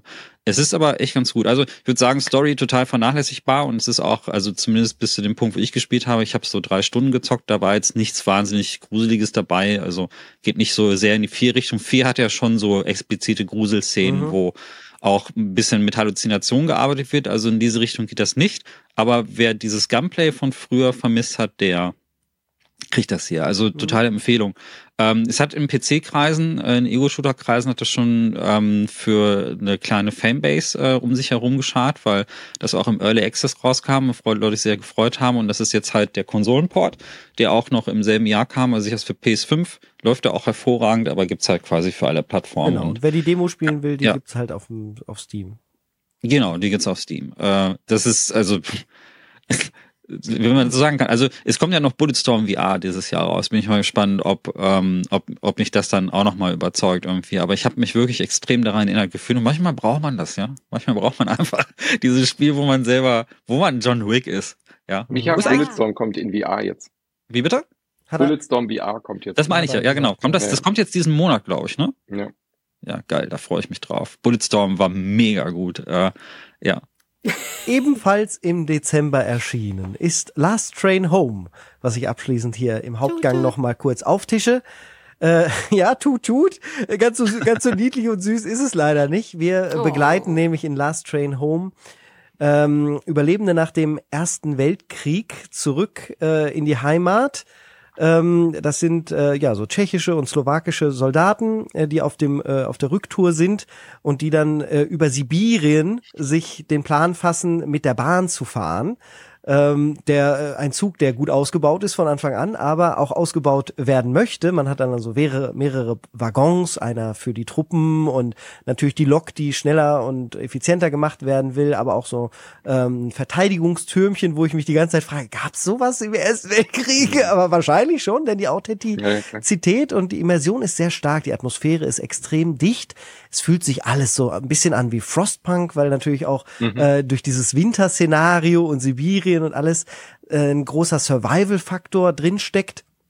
Ähm, das, diesen Trupp, der kann wachsen. Wir können also Leu Leute dazu bekommen. Die haben alle eine Persönlichkeit. Wir können sie nicht individuell benennen. Und es ist ein großes Strategie-Epos, könnte man fast sagen, was so vier, fünf Spielelemente miteinander kombiniert. Also diese, die Upgrades bei dem Zug, aber auch so eine Echtzeit-Strategie-Variante, wenn man dann sagt, man hält an, man äh, sagt dem Zug hier halten und dann kann man ein, zwei, drei Trupps aussenden. Einer geht in den Wald, Feuerholz sammeln, ein anderer Trupp geht in eine Stadt und da vielleicht Nahrungsreste und sowas aufzuklauben. Manchmal stößt man auch auf die bösen Russen, sagt, so wird's im Spiel gesagt. Und Ja, die äh, Rote Armee halt. ja, oder? die Rote Armee und ähm, muss dann dort in, in ganz klassischen, ja fast an Kommandos ähnliche kleine ähm, Missionen sich navigieren. Ähm, ich habe heute erfahren, dass man da auch in den Missionen speichern kann. Das ändert alles. Habe ich über den Discord Insert Moin erfahren. Das ändert tatsächlich alles, weil es auf einmal dann das Gameplay ein bisschen wenig, also es ist krass. Ich habe das einfach nicht gewusst und dadurch war immer mein Adrenalin auf 1000 und ich dachte so, oh Gott, wenn der jetzt stirbt, das kann aber nicht sein, weil man kann sich anschleichen und so Messerangriffe halt wie in Kommandos von hinten Oh machen. je, oh je. Und hätte ich gewusst, man kann halt jederzeit speichern, hätte ich das alles ein bisschen gelassener empfunden. Ich weiß auch gar nicht, ob das jetzt das Spiel am Ende besser macht, wenn ich es weiß, dass ich speichern kann. Wieder so eine ganz interessante Gibt bestimmt einen Iron Gameplay-Frage. Man-Modus, wo das nicht geht. Ja, müsste ich noch mal gucken. Habe ich jetzt erstmal nicht gefunden beim Spielstart. Ähm, also wie gesagt, atmosphärisch sehr, sehr dicht, ähm, sehr, sehr gut von der Navigation. Ist auch ein Spiel, was theoretisch auf dem Steam Deck läuft. Aber auch das, ich habe es da angefangen und dann so, nee, der Text ist super klein und meine Maus und äh, nee. Ja. Ich wollte lieber an den PC-Monitor und es da spielen, wie sich das die Entwickler und Entwicklerinnen wahrscheinlich vorgestellt haben. Und dann funktioniert es auch sofort äh, eingängig, obwohl Wie es ist sehr denn die komplex Aufteilung? ist. Also ich habe ich habe äh, auch nur den, ich habe die erste Stunde oder so gespielt. Wie Mhm. ist denn die Gewichtung von Echtzeit-Missionen äh, Missionen zu Mhm. dem ganzen Management-Part? Weil ich ich wollte gern mehr so diesen Frostpunk-Aspekt haben, also dieses Managen des Zuges, Ressourcen managen, Überlebenskampf. Aber ich hatte momentan einfach nicht so Lust, dann die Missionen zu spielen Mhm. so viel. Und die sind ja schon dann vorgegeben. Ist ja schon der der der Ja, das ist- Fleisch quasi an dem ist Spiel. ne? linear mit einem späteren Branch, wo du dann nochmal zwei äh, Zugrouten wählen kannst, ist unausgewogen und vielleicht auch unausgegoren. Eine richtige Balance gibt es gar nicht, weil wenn du dich auf eine Mission einlässt, weißt du, jetzt hängst du halt auch eine Stunde da drin und bist dann in dieser Ja, genau, Mission da ja. drin. Und gut, dass ich weiß, dass man da jetzt speichern kann, aber ähm, das ist, das ist schon merkwürdig, weil äh, das, wenn ich das jetzt sage, wird es viele Leute abtören. Aber ich sage euch, das ist der Teil, der Spaß macht. Was das Spiel super hinkriegt, ist der Teil, den Oregon Trail auch ausmacht, ne? Der Klassiker von ganz Mhm. früher, äh, wo du das Inventar anfängst zu managen äh, und so Sachen optimierst, so mini, mini, mikromäßig. Das ist der Teil, der richtig viel Spaß macht. Quasi wie bei System Shock auch das Inventar umherschieben und äh, perfekt äh, aufräumen, alles. Das macht das Spiel super. Das macht man auch die meiste Zeit eigentlich. Mm, Und diese anderen Klicks, die großen Entscheidungen, da muss man sich halt äh, viele Gedanken machen und dann macht man oft gar nichts. Also ich glaube, das ist, ich bin mir noch unsicher, ob das ein gutes Spiel auch zum Streamen ist, weil man ewig lange vor einer Entscheidung da sitzt und so grübelt. Was mache ich jetzt eigentlich? Was will ich denn jetzt genau? Was könnte und dann dann liest man wieder ewig so eine Enzyklopädie. Ich glaube, ich könnte das erst richtig gut und effizient streamen, wenn ich halt alles weiß und dann den Leuten da draußen erklären kann, was was macht, weil äh, es ist so eine ganz entschleunigte PC-Erfahrung. So äh, Mhm. PC-Gaming 1997 Reborn. Das ist dieses Spiel. Ja, ja. Komplex, geil gemacht, super Atmosphäre, cooler Soundtrack. Ähm, eigentlich macht's alles und richtig. alles mit Originalstimmen. Ja. Das finde ich auch richtig Auf immersiv. Wunsch, die reden Wunsch. dann alle tschechisch und so. Genau, ja klar, kann man halt Tschechisch einstellen, so. aber so haben sie es halt auch geplant, dass die Soldaten halt in ihrer Sprache reden, auch und die Soldatinnen. Finde ich richtig, richtig cool, weil du, du fühlst dich halt richtig, als spielst du so ein, so ein History-Drama, Mhm, oder? genau. Also Das finde ich halt wirklich toll, dass das so auf so einem echten historischen äh, Szenario basiert, wie die da mit dem äh, Zug dann eben da versuchen zu flüchten und zu überleben. Ich habe noch nicht lang genug gespielt, um zu sagen, dass es das über die ganzen 40 Stunden lineare Mhm. Kampagne, die es am Ende ist, hält. Äh, dafür war äh, überhaupt keine Zeit. Aber ich würde mal sagen, nach den ersten acht bis zehn Stunden hätte es sogar für mich auch, und das klingt jetzt mega übertrieben, aber ist so, das hat eigentlich alle Sachen, um für mich auch Goti-Material in einem anderen Jahr gehabt zu haben. Oh. In diesem vielleicht nicht. In diesem Ja, nicht. In ja, diesem ja. ist halt auch Baldur's Gate 3 erschienen. Aber wäre jetzt WG3 zum Beispiel nicht dabei, geht mit so einem Alan Wake könnte das, glaube ich, potenziell Mhm. nach den ersten acht bis zehn Stunden für mich mithalten. Dafür macht es zu wenig falsch. Machst du noch eine eigene Folge dazu? War die Frage aus dem Discord. Äh, auch auch das natürlich. Also spielst auf du es noch Fall. weiter? Ich, ja, ne, ne, klar. Das ist ein super Winterspiel auch. Ne? Wer so richtig Bock hat auf Depression im Ja. Winter, der lässt sich Last Train Home rein. Ähm, doch, ja. Ich bin zwar eigentlich, also ich glaube, viel Zeit wird mal immer noch die Dreamcast jetzt im Dezember wegnehmen und das ist einfach zu geil, dass ich es nicht mache. Das wäre verschwendeter Enthusiasmus. Aber Last Train Home ist dann äh, neben Baldur's Gate 3, glaube ich, über Dann halt so nur zu ja. Januar. Okay. Ja. Ja, genau, wenn es im Januar noch okay ist. Ich werde mir auf jeden Fall Zeit lassen. Das ist auch halt kein Spiel, wo man sich unter Stress setzen sollte, Ja, ja. weil dann ist der Moment, dann macht's gar keinen Spaß mehr. Wenn du Mhm. das irgendwie unter Zeitdruck spielst, ich, ich beneide Ja. auch keinen Reviewer, der da jetzt, ich weiß nicht, wie lange man das Mhm. im Vornherein bekommen hat, aber das irgendwie innerhalb von drei Tagen zu beurteilen, das wäre echt krass. Die können eigentlich auch nicht mehr Nee, sagen, als ich euch jetzt erzählt habe. Ja, irre. Das Ja. war, hat hat der Publisher schon rechtzeitig genug geschickt. Ja, das so viel kann ich sagen. Das ist gut. Gut, dann räumen wir mal ab, alle mal durchatmen. Äh, jetzt kommen noch ein paar News. Keine, keine, keine großen Kaliber, wollte ich sagen, aber eigentlich doch geht's mit einer großen Entscheidung, äh, die wahrscheinlich in den nächsten Jahren ähm, aussteht, äh, die Nintendo und Sony zu treffen haben, weil das Angebot liegt auf dem Tisch von Microsoft, das ja gerne der Game Pass und die vielen Game Pass Spiele doch äh, auch auf der Switch, der kommenden Switch Nachfolgerkonsole und auch auf der PlayStation 5 veröffentlicht werden könnte. Und äh, was ich mich immer frage, ist, wie laufen die Gespräche denn jetzt eigentlich ab? Weil, Mhm. weil da muss ja was, also wenn ich Nintendo wäre, hätte ich es halt gefühlt nicht nötig, dass ich da Wer- Microsoft-Werbung so subtil für mache. Dann sollen die mir halt 30 Prozent abgeben von den Game Pass erlösen, die sie quasi äh, irgendwie spieltechnisch, wie misst man das dann? Wie viel haben die Leute Game Pass auf der Switch gespielt? Weil Nintendo muss da was von haben. Genauso Sony, der wird jetzt wahrscheinlich noch ein bisschen verbissener zugehen und irgendwie gesagt werden, ja nö, also wenn ihr äh, hier Halo Infinite auf der, auf Playstation haben wollt, dann gebt uns halt so und so viel Festbetrag, ansonsten machen wir das eher nicht. Weil natürlich, ähm, klar, ist äh, irgendwie nachvollziehbar, dass Xbox sich oder Microsoft sich sagt, wir wollen halt unsere Spiele rausbringen. Sie machen ja nichts anderes mit dem Steam Deck, da kann man auch die Game Pass Spiele spielen, auf jedem Laptop. Die sind Platt, die Plattform ist denen wurscht. Oder halt auf der Ich- Xbox. Aber ich- wie sinnvoll ist das und wollt ihr das haben? Wollt ihr das nutzen? Ich finde, das klingt sehr verzweifelt. Ganz Ja. ehrlich, weil, also, hä? Du, du gehst zu Nintendo und zu Sony und sagst, guck mal, wir haben hier diesen Game Pass, wollt ihr den nicht auf euren Konsolen haben? Und genau das, was du eben gesagt hast, Michi, warum sollten die? Also, ich meine, die haben es doch überhaupt nicht nötig, ähm, sich da einen Dritten zu holen und äh, zu sagen, okay, guck mal jetzt hier, ich weiß, ich, ich weiß zwar, dass was Microsoft jetzt alles Mögliche gehört, ähm, Activision Blizzard, Bethesda und so weiter, aber Sony hat doch so viele eigene starke Marken, genau wie Nintendo, dass sie durchaus darauf verzichten können, jetzt auch unbedingt noch ein Halo und ein äh, äh, Elder Scrolls oder was auch immer in der Zukunft kommt, ähm, da laufen zu haben auf ihrer eigenen Konsole. Abgesehen davon, dass die Switch wahrscheinlich alles eh super hässlich machen Das, würde. wir reden nur über Streaming, glaube ich, bei, Genau, dem ersten, bei der ersten Idee. Also die Idee wäre, dass du auf der Switch, was ja da schon geht, so wie Resident Evil, einfach per Cloud streamst und dann halt komplett einfach die Xbox. Das sind keine Ports, das sind keine, keine Switch-Ports, sondern wäre dann einfach ein Streaming. Mhm. Die PlayStation kann das ja schon auch, weil klar, PlayStation hat ja die meisten Spiele dann eh auch nativ.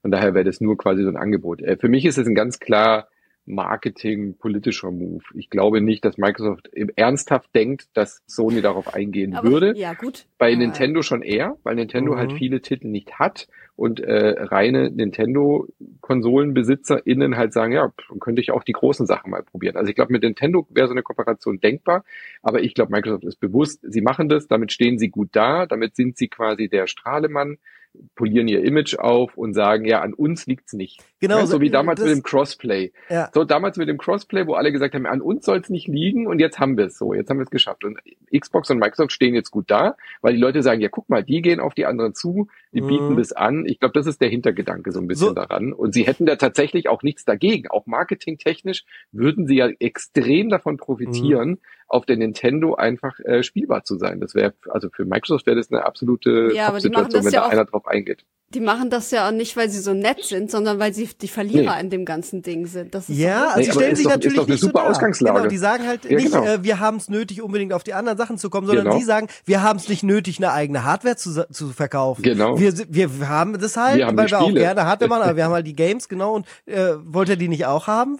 Also, wir wir Alle- sind dafür, alle. Spielenden zu vereinen und umarmt euch das doch alle. funktioniert bei mir null. Ja, aber das ist, aber Anne, ich glaube ja auch, dass die sagen, okay, wir sind der Dritte im Hardware-Business. Ja. Die Xbox verkauft sich leider immer noch nicht gut, aber wir haben diese Macht mit dem Game Pass. Und wenn wir jetzt das so twisten und drehen, dass wir quasi die sind, die auf die anderen zugehen und die anderen lehnen uns ab, dann haben wir ja einen positiven Imagegewinn dadurch. Ja, Weißt aber du? haben sie ja nicht, weil ich schätze die Menschheit so ein, dass sie das schon durchschaut. Ja, oder? also, Insert Leute da Moin, draußen Hörende das? da Ja, draußen bitte. durchschauen das Ja. natürlich und äh, sie gehen dem Ganzen Ja, aber da auf gibt's den doch Grund. durchschauen. Das ist doch kein Nachteil für Microsoft, das zu tun. Das ist doch kein. Es ist ein ja kein, cleverer äh, kein Move, Big muss man ganz einfach sagen. Es Ja, ist ein cleverer Move. aber Nicht wahr, Micha? Micha, die neutrale Stimme aus dem Off, hat lange darüber gegrübelt, was sie jetzt sagen möchte. Ich bin nicht der größte Game Pass-Fan, deswegen, äh, Hm. also mir ist, mir ist, ähm, also es wäre, ich denke auch, das ist politisch. Ja. Also die- das, ich denke auch, also es wird, ich sehe das so ähnlich wie ihr jetzt eigentlich, dass wir, wir werden die Leute halt durchschauen und äh, eigentlich ist es, das Gibt's ist denn dazu bloß, durchschauen? Ich verstehe euer Argument nicht. Naja, ist die-? Es wäre doch für die Gamer doch kein Nachteil. Was gibt's denn da zu durchschauen? Das wäre doch ein Ja, Vorteil für nee. Nintendo-BesitzerInnen. Das ist doch Der kein schlechter Nachteil Move. ist, dass das niemals passieren wird und dass es aber von denen angesprochen wird. ja, ja. Ich glaube, es geht um Aber das nicht? Durchschauen, ob es wirklich halt ein äh, strategischer Move Realistisches ist. Ne? ist. Und Mhm. wie realistisch das ist, dass es halt eigentlich klar ist, dass es nicht passiert. Erst recht nicht wahrscheinlich bei Sony. Das würde mich schon sehr überlegen. Gleichzeitig, hey, Sony verkauft halt auch inzwischen Spiele bei Steam. Da ist das auch Realität geworden. Hätte Genau. man sich auch nicht vorstellen können. Also Genau. äh, nichts ist unvorstellbar, was das Ganze angeht. Äh, wenn am Ende da Dollar rüberkommen für alle Beteiligten, dann werden das am Ende auch alle Ja. machen. Äh, Das ist auch ganz klar. Und wenn am Ende so- alles in den TVs steckt, dann ist alles in den TVs, dann ist auch allen egal. Dann sind die Spielestudios halt wichtig. Ich weiß nicht mal, ich weiß nicht mal, ob das Switch-Publikum so Bock auf Xbox Exclusives hat, muss ich ganz ehrlich sagen. Ich sehe es irgendwie nicht. Wenn du halt ich nur das hättest, wahrscheinlich schon. Nee, also ich weiß es nicht, weil ich keine Ahnung, die Titel, das sind so unterschiedliche Zielgruppen und ich glaube, weiß nicht, ob ich auf der Switch Gears of War spielen will. Ja, hast aber auch Beispiel. große Schnittmengen. Gerade der Indie-Bereich ist zum Beispiel Ja. bei Microsoft genauso ausgebaut wie bei der Switch. Ne, die Liebe Ja, für gut, das Indies und der Support auch vor allen Dingen der Studios. Von daher gibt's da, glaube ich, schon Sachen. Eine spannende, also wir können es jetzt auch nicht bis äh, zu irgendeinem Punkt, wo wir, glaube ich, alle happy sind. Ja, also ich äh, bin, Aus- ich bin auch skeptisch alleine wegen der, wegen, wegen der Zertifizierung, die dann dafür nötig ist. Weil äh, normalerweise ist das so, dass du als Entwickler dann natürlich den Zertifizierungsprozess durchgehen musst, um halt in einem bestimmten Store zu sein. Und jeder hat andere Auflagen. Und vor allen Dingen auch zu jedem, in jedem Land unterschiedliche Ja, aber die Auflagen. Ja, Frage so ist jetzt, ist ja Streaming dann. wie Und- Netflix. Netflix gibt's halt ja, auch. ja, und aber das heißt ja dann auch, dass die, dass die Zerti- das dann dann doppelt zertifizieren muss. Also wenn du jetzt äh, auf, auf für die Xbox freigegeben wirst, was kannst du kannst du die Sachen dann Ja. einfach streamen? Da hängen ja einige rechtliche Fragen auf jeden Fall Es mit muss dran. nur die Cloud-App-Stream freigegeben Genau, werden. richtig. im Ob die. App halt Fertig aus. funktioniert und ob die Zugriffe auf die Apps natürlich klar, die Inhalte müssten auch nochmal geguckt werden, dass sie halt für Zielgruppen gerecht dann eingeordnet sind. Da wird Nintendo halt dann Vorgaben machen, klar, die Kinder sollen nicht sehen, Hm. welche Ballerspiele es dann in dem Store gibt. Das, das müsste gelöst werden, aber das ist ja eine Entwicklungsfrage der App, die dann dort erscheint auf Genau. der jeweiligen Ja, Sony ist da nur. zum Beispiel sehr streng, was dieses UI betrifft. Mhm. Ne? Also du musst zum Beispiel, wenn du speicherst, musst du halt immer die UI einblenden, dieses Speichermenü. Das ist bei jedem Spiel so. Da würden ganz viele Entwickler darauf verzichten.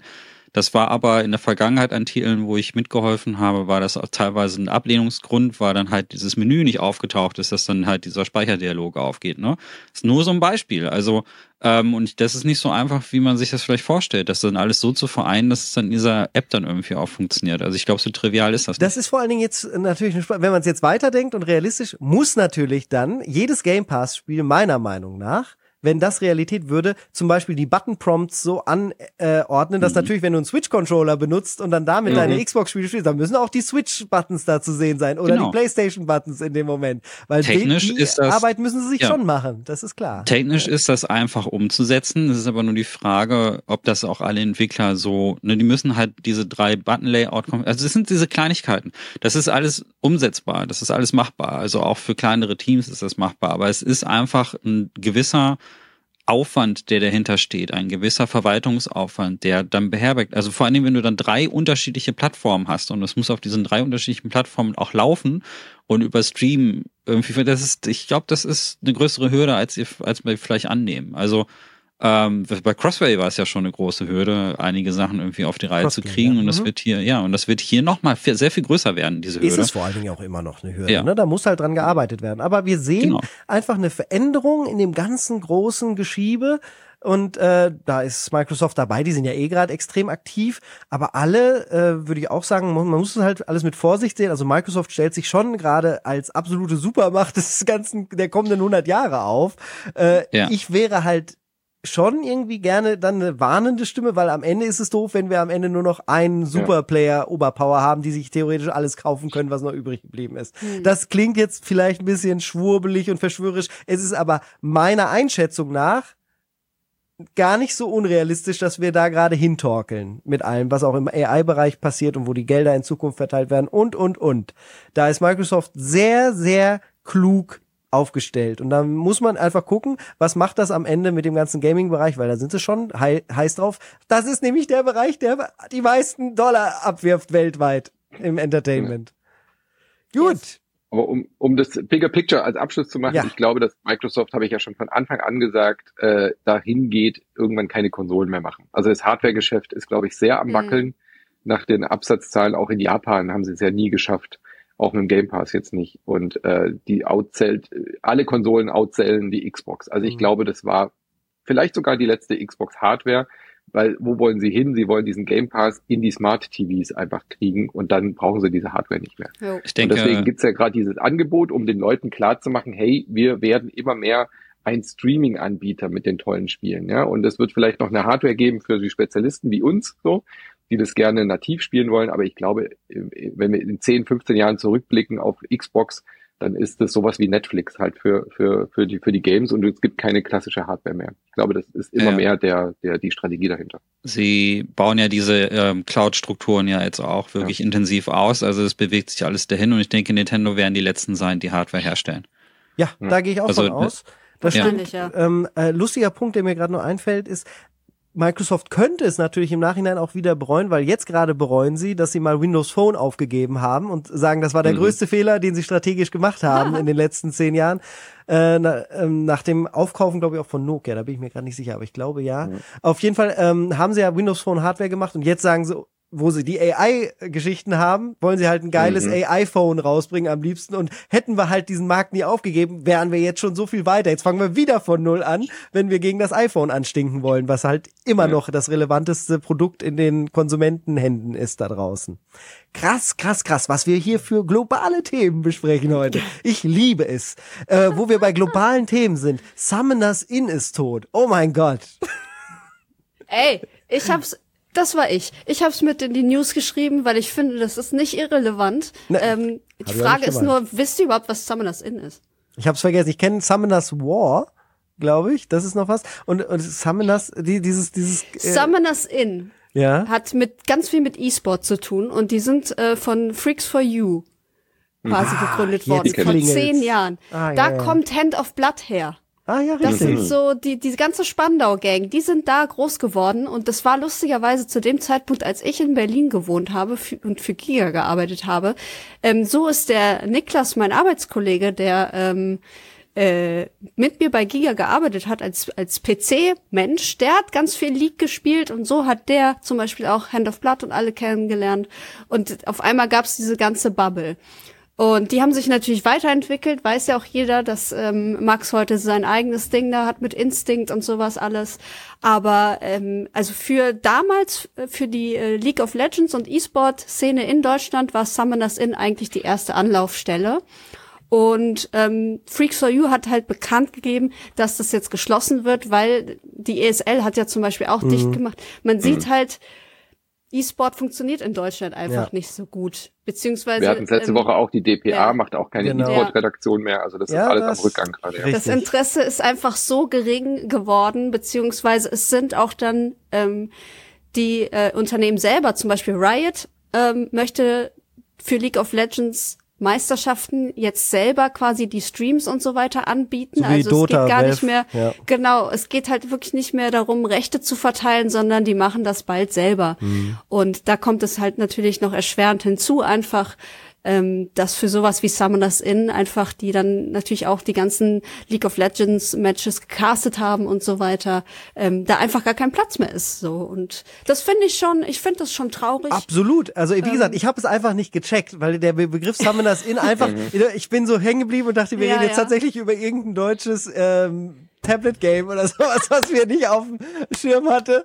Ähm, nee, nee, da muss nein, ich mich nein, entschuldigen, nein. was das quasi angeht. Aber äh, du hast gut. natürlich vollkommen recht. Ich finde das äh, auch super relevant und gleichzeitig schade und aber auch vorhersehbar, weil sie halt, Klar. der E-Sport schwimmt halt seit 2006 immer in der gleichen Ursuppe rum, gerade in Deutschland. Mhm. Und es bewegt sich einfach nichts. Das ist auch nicht böse gemeint gegen die, die da arbeiten. Die haben zum Teil einen geilen Job gemacht. Aber es, es wächst halt einfach nicht. Das ist, glaube ich, das Hauptproblem. Ja. Ne? Das, es, es wächst nicht und man so ein gewisses gesundes Wachstum ist ja schon nötig, um zumindest in der aktuellen Wirtschaftslage, in der wir hier in Deutschland leben, glaube ich, überleben zu können. Ansonsten dieses äh, macht halt machen halt die wenigsten einfach gesundes Weiterleben.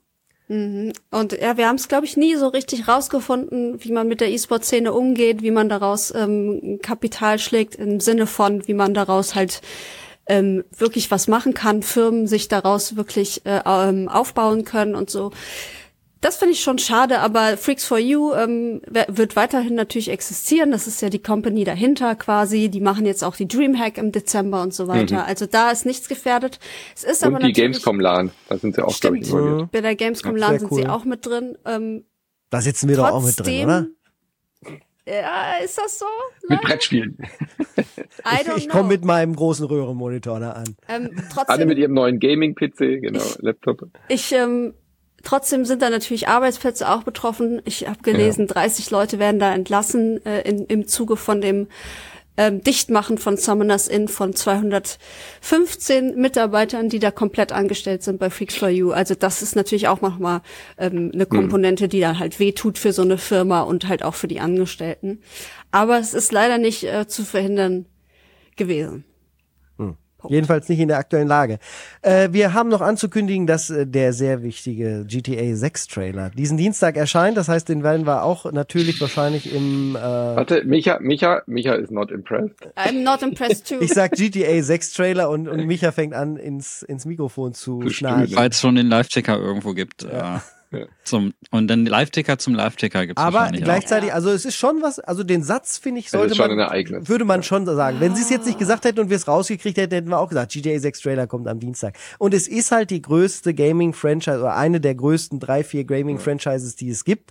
Für einen Zelda-Trailer hätte man es wahrscheinlich ähnlich äh, gesagt, zum Beispiel ähm, ich bin schon gespannt, was sie machen. Das ist halt, ja. hängt da halt hinter. Ne? Es ist halt auch nicht so ein Every-Year-Ding, sondern Every-Zehn-Jahre-Ding eher.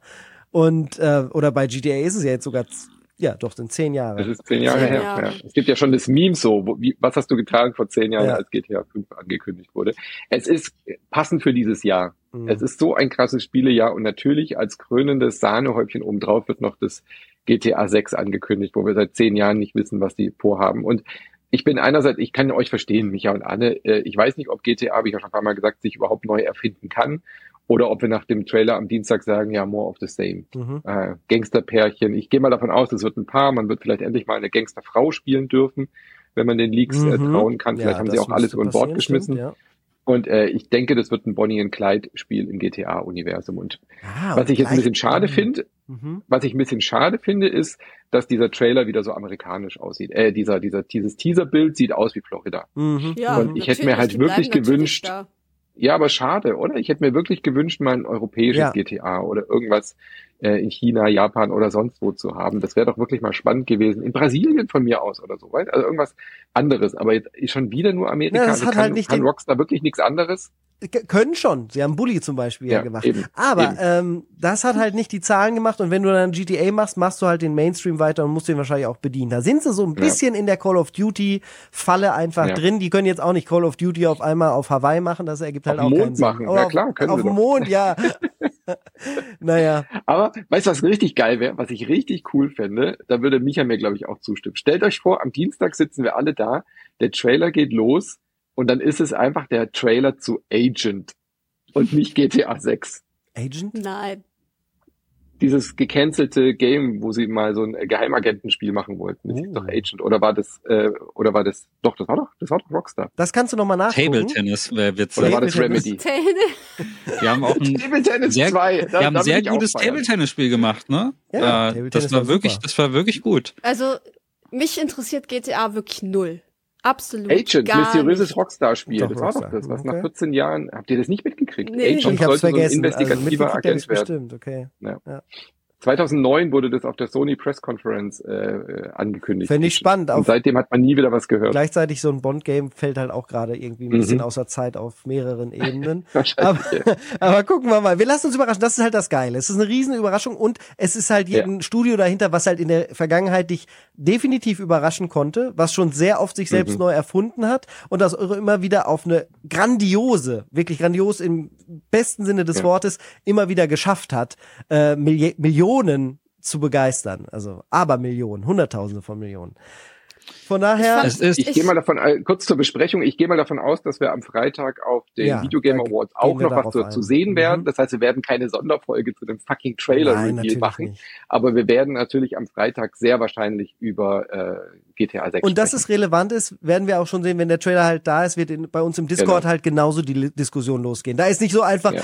das ist Trailer XY, das ist schon eine besondere Sache. Ja. Und warum sollte man die als Internet wird schmilzen an dem Tag. Ja.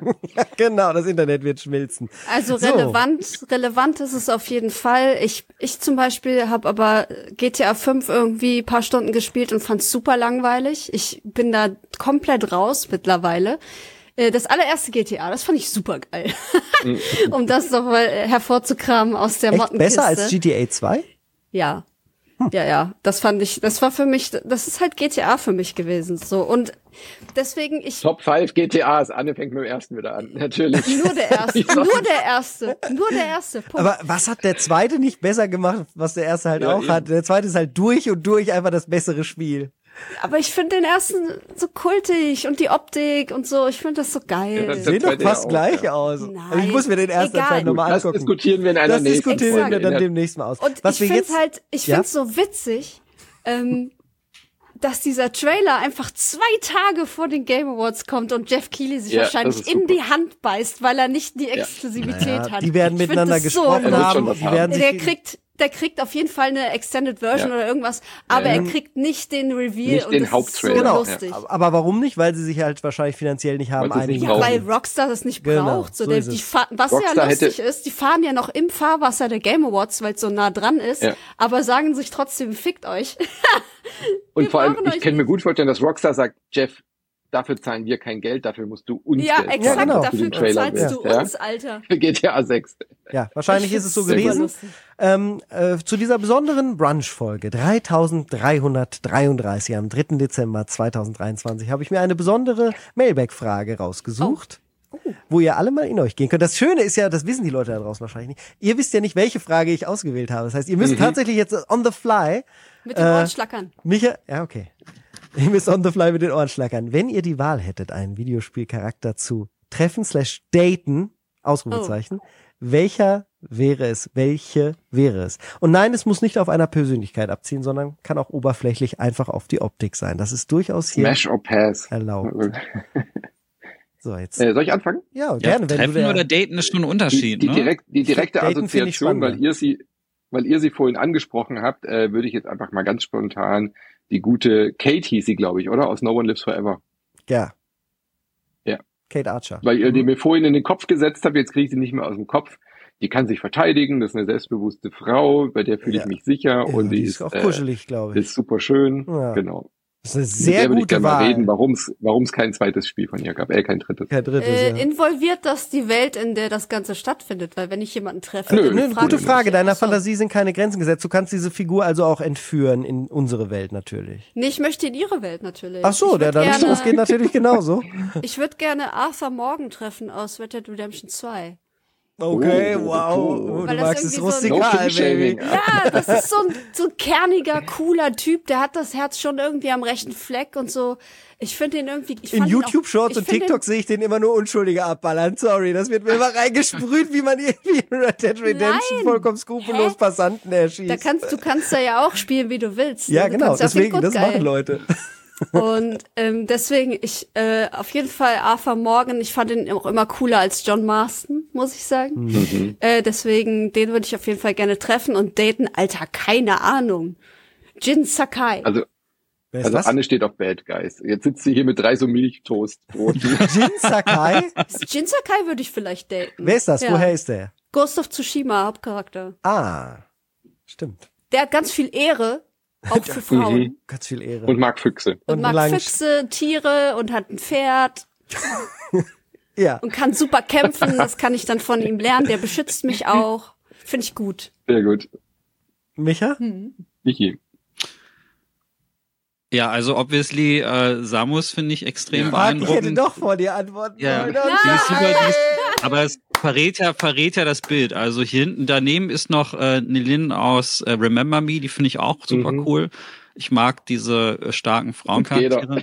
Jetzt geht er einfach. Ja, Ja, es tut mir geht- sehr- es tut mir sehr leid. Ja, aber das, diese Frage, was, ne, die Antwort ist ja zum Ja, ja. Beispiel hier hinten, aber um zwei zu nennen, die nicht zu sehen sind, also Ulala aus Space Channel auf jeden Fall. Ähm, finde diesen Flair, den dieses Spiel mitbringt und den sie auch reinbringt als Reporterin und äh, die Tänze und so, das finde ich total Hört man auch nochmal in eurer Dreamcast-Folge. super, super ansteckend. Also Olala finde ich obercool und ähm, ist ein Charakter, der mir, äh, den ich auch tatsächlich total attraktiv finde.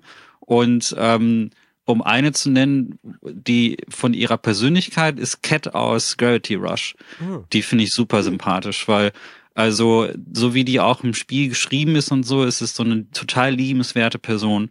Ähm, und der Anime-Stil, der gibt dir ja so ein bisschen diese Freiheit, dir so vorzustellen, wie diese Person vielleicht als echter Mensch aussehen würde. Und der Charakter ist so etwas, was ich total mochte an diesen beiden Spielen. So eine total gutherzige äh, Frau irgendwie. Und außerdem kann sie fliegen, ja. Also wenn wenn es dann ein Date gibt irgendwie, dann kann man dann halt irgendwie vielleicht auch einfach mal durch die Luft schwirren. was, äh, was dann, was dem Ganzen nochmal so eine extra Würze gibt irgendwo. Also äh, das sind die, die vier tatsächlich, die mir als erstes einfallen. Ähm, also ich bin sowohl, ich bin aber vor allen Dingen auch von den beiden sehr beeindruckt. Die sind super stark und sehr starke Persönlichkeit. Aber Ulala wegen dem, wegen, wegen diesem ganzen Flair und dieser Fröhlichkeit und äh, Cat, weil ich ihre Persönlichkeit total mag. Also ich habe ja gesagt, Samus Aran äh, hätte ich jetzt wahrscheinlich auch spontan schnell gesagt, ne? aber auch, da bin ich ja fast beeinflusst, weil halt sie immer über deinem Kopf schwebt Micha, und ich immer nicht weiß, wo ich hingucken soll, wenn ich zu dir Mhm. rüber gucke. Genau. Ähm, aber ähm, über Samus Aran weiß ich charaktermäßig halt eigentlich zu Mhm. wenig, fällt mir dazu halt irgendwie auch ein. Und dann gibt es eine Antwort, die ich jetzt noch einmal verschiebe und es gibt noch eine Honorable Mention, weil ich die einfach lustig finde jetzt zu nehmen. Ich würde natürlich äh, wahrscheinlich die Wii Fit Trainerin nehmen, weil ich, weil ich dann endlich, sie würde mich mal wieder in, in eine gute Statur In bringen, bringen. In, wieder in Form bringen, genau. Das wäre einfach eine super äh, ähm, Hilfe für die Motivation, aber ist nicht die ehrliche Antwort. Die ehrliche Antwort, und da gehe ich dann wahrscheinlich auch auf mein 12- bis 14-jähriges Ich zurück, ist einfach Tifa Lockhart. Ähm, Ja. Natürlich Oh, ja. aus Final Fantasy VII. Äh, die kenne ich charakterlich auch schon sehr gut und sie ist einfach durch und durch lieb, hat aber auch starke Fäuste. seid so. Ja, wir sind so, genau.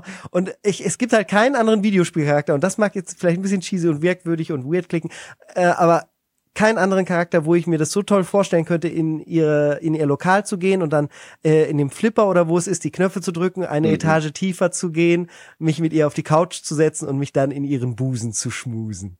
Also das ist halt, das ist schon, das ist schon eine richtig, richtig schöne Vorstellung. Alle so, oh nein, er hat es tatsächlich gesagt. Aber hey, es ist halt, es ist, halt- gehört ja auch Ja, dazu. ja. Ähm, schön. Ich, ich fand Es ging ja ums Daten. Also ich meine, ne, du hast, hast es ja gesagt, äh, Samus, um dich halt auch mal ein bisschen aus dieser Peinlichkeit rauszuholen. Über Samus wissen wir, über Samus wissen wir ja auch nicht viel von ihrer Persönlichkeit, Genau. aber Samus ist halt hot, Ja, muss man auf jeden sagen. Fall. Äh, Also gerade Also- die Version, dieses Artwork und so, also es hängt da nicht umsonst. Ich habe noch eine Honorable Mention. Ich würde einfach GLaDOS daten, denn die hat immer Kuchen dabei. Oh, GLaDOS. Kuchen. GLaDOS. Ich habe gerade kurz an Chell gedacht, die Protagonistin, die mag ich auch, aber die, Ja, äh, Chell das ist echt den Roboter, den, die, die Su- Supercomputer, Weltvernichten und habt ihr, so. habt ihr nicht, äh, die hat immer Kuchen. Was soll man da noch sagen? Ja, okay, Hat Humor, ja. hat Kuchen, Ex alles Das, da bist du das Einmal. Gegenteil von mir mit meinem Date mit der Wii Fit Trainerin. Komm mal, du so einfach. Darf ich, darf, darf ich eine Gegenfrage stellen? Wem würdet ihr denn auf gar keinen Fall daten wollen? Wow. Gerne. Da kann ich direkt sagen, ich hasse Ada Gennen Wong. ist ja, aber Schweine gennen vor allen Dingen nicht. Ich ja. hasse Ada Wong. Ich hasse Was? sie wirklich. Oh, Das stimmt. kann die Deine überhaupt nicht Ada leiden. Wong Abneigung, stimmt. Ich Total. Äh, Natürlich kann- Femme Fatale äh, finde ich Ada interessant. haben. Genau, Ada Wong finde ich vom, finde ich Fatale ist natürlich interessant, äh, hat immer eine gewisse Anziehungskraft, aber das ist so eine dumme Bitch. Mhm. ich hasse die wirklich. Äh, hat das DLC von Resident Evil 4 auch nicht verändert tatsächlich. Schade. Also man erfährt da ein bisschen mehr über sie, aber ich kann sie auf den Tod nicht ausstehen. Und die, äh, da würde ich einen riesen Bogen drum machen. Also da müsste man mir Geld geben, um die zu treffen. Und da würde ich wahrscheinlich immer noch nicht hingehen zum Date. Äh, bei, Ich hätte ja ne? gesagt, äh, Micha sagt Bayonetta als Date. Nee, Bayonetta ist cool. Also ich finde sie nicht attraktiv, aber das ist eine ja, coole das, Socke. das habe ich auch immer. Also Bayonetta ist schon irgendwie hot, aber so richtig, so, so, so datemäßig hot finde ich sie auch nicht. Also, ist komisch. Also, also ich finde ja, Peach ist total die Red Flag. Peach ist immer in, in anderen Castles, hat immer, ist, hängt immer mit diesem Bowser ab. Oh, wow. wow, Leute. Ich glaube, das ist ziemlich Red Flag. Wow. wow. Nee, da, da gehe ich nicht d'accord. Ich finde, Peach finde ich süß. Nicht Nee. die, also nicht die Comic-Version, aber die ich, äh, wenn man. also die, ne, die Filmversion von Peach, die ist schon gut. Die ist cool. Also ich, ich habe aber, ich habe mich sehr gefreut, als Anna Taylor Toy sie gespielt hat, äh, Joy sie gespielt hat, weil das dann so, das, äh, weil ich mag die Schauspielerin total und die war für mich ziemlich, also die echte Schauspielerin ist für mich tatsächlich ziemlich nah an der An echten Peach, Peach, auch so. Also so könnte ich mir echt vorstellen, dass sie so aussieht. Deswegen äh, Und jetzt wird sie Furiosa. Auch super, gell? auch cool, Peach zu auch cool, Furiosa. ja. Also es gibt einige, die natürlich direkt auf der Hand liegen würden, weil sie einfach charakterliche Arschgeigen sind. Äh, da nehme ich jetzt aber niemanden. Ich nehme mal tatsächlich jemanden, wo ich einfach enttäuscht war, datemäßig. Und da, da gehe ich auch auf Shenmue 1 zurück. Da gibt es Nozomi. Das ist so ein bisschen das Date von einem, aber da geht halt so gar nichts und sie ist auch eigentlich mega langweilig und dann zieht sie auch noch weg. Und es ist einfach, alles hat mich daran gestört. Alles.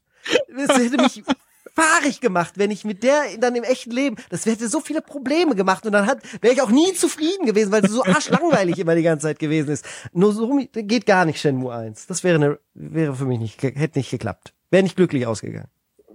Meine Antwort ist wirklich Ganon.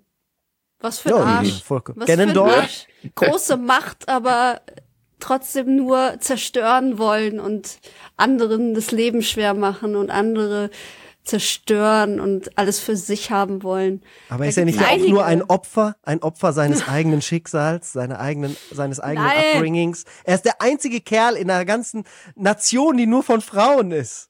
Das stimmt. Und ich glaube, das macht, das macht was mit einem, aber nicht sowas. Nicht sowas, ich sag's dir. Das, Nee. da, daran, Aber, das aber ich glaube, Link nicht. ist auch kein guter Datepartner. Der kann Nee. einfach auch nicht Der über seine redet, Gefühle der kann ja auch nicht so. sprechen, ja. Nee. ja. Oder in ein paar hat er dann so Emoji-Blasen über seinem Kopf. Aber Dann, gut. dann lieber Sephiroth. Ja. oh Gott, Sephiroth. Sephiroth. Oh, Na, oh. da, das würde mich aber auch noch interessieren, gerne in den Discord oder hier in die YouTube-Kommentare, wer eure Wahl gewesen wäre für das beste Date oder auf keinen Fall ein Date. Und äh, während ich das Outro einklicke und das langsam einkommt, hoffentlich, das, Oh, das wir sind aber dauert noch nicht bei eine drei Weile. Stunden. Wir sind noch nicht bei 333 Minuten angekommen. Wir müssen noch weiter. Ja. Aber wir haben die zwei Stunden Schallmauer durchbrochen. Vielen lieben Dank an alle, die uns so lange zugehört und zugeschaut haben. Bis nächste Woche und unterstützt uns doch bitte auf Patreon und Steady. Dann kriegt ihr auch noch die zwei, drei Bonusfolgen jede Woche und auf die nächsten 3000 Folgen. Auf die nächsten 3333 Folgen, dann haben, sind wir bei 6666 und irgendwann bei 9999. Da gibt es eine Doppeljubiläumsfolge, da machen wir nämlich die 9999. und natürlich die 10.000. Tschüssikowski! Ciao. Ciao.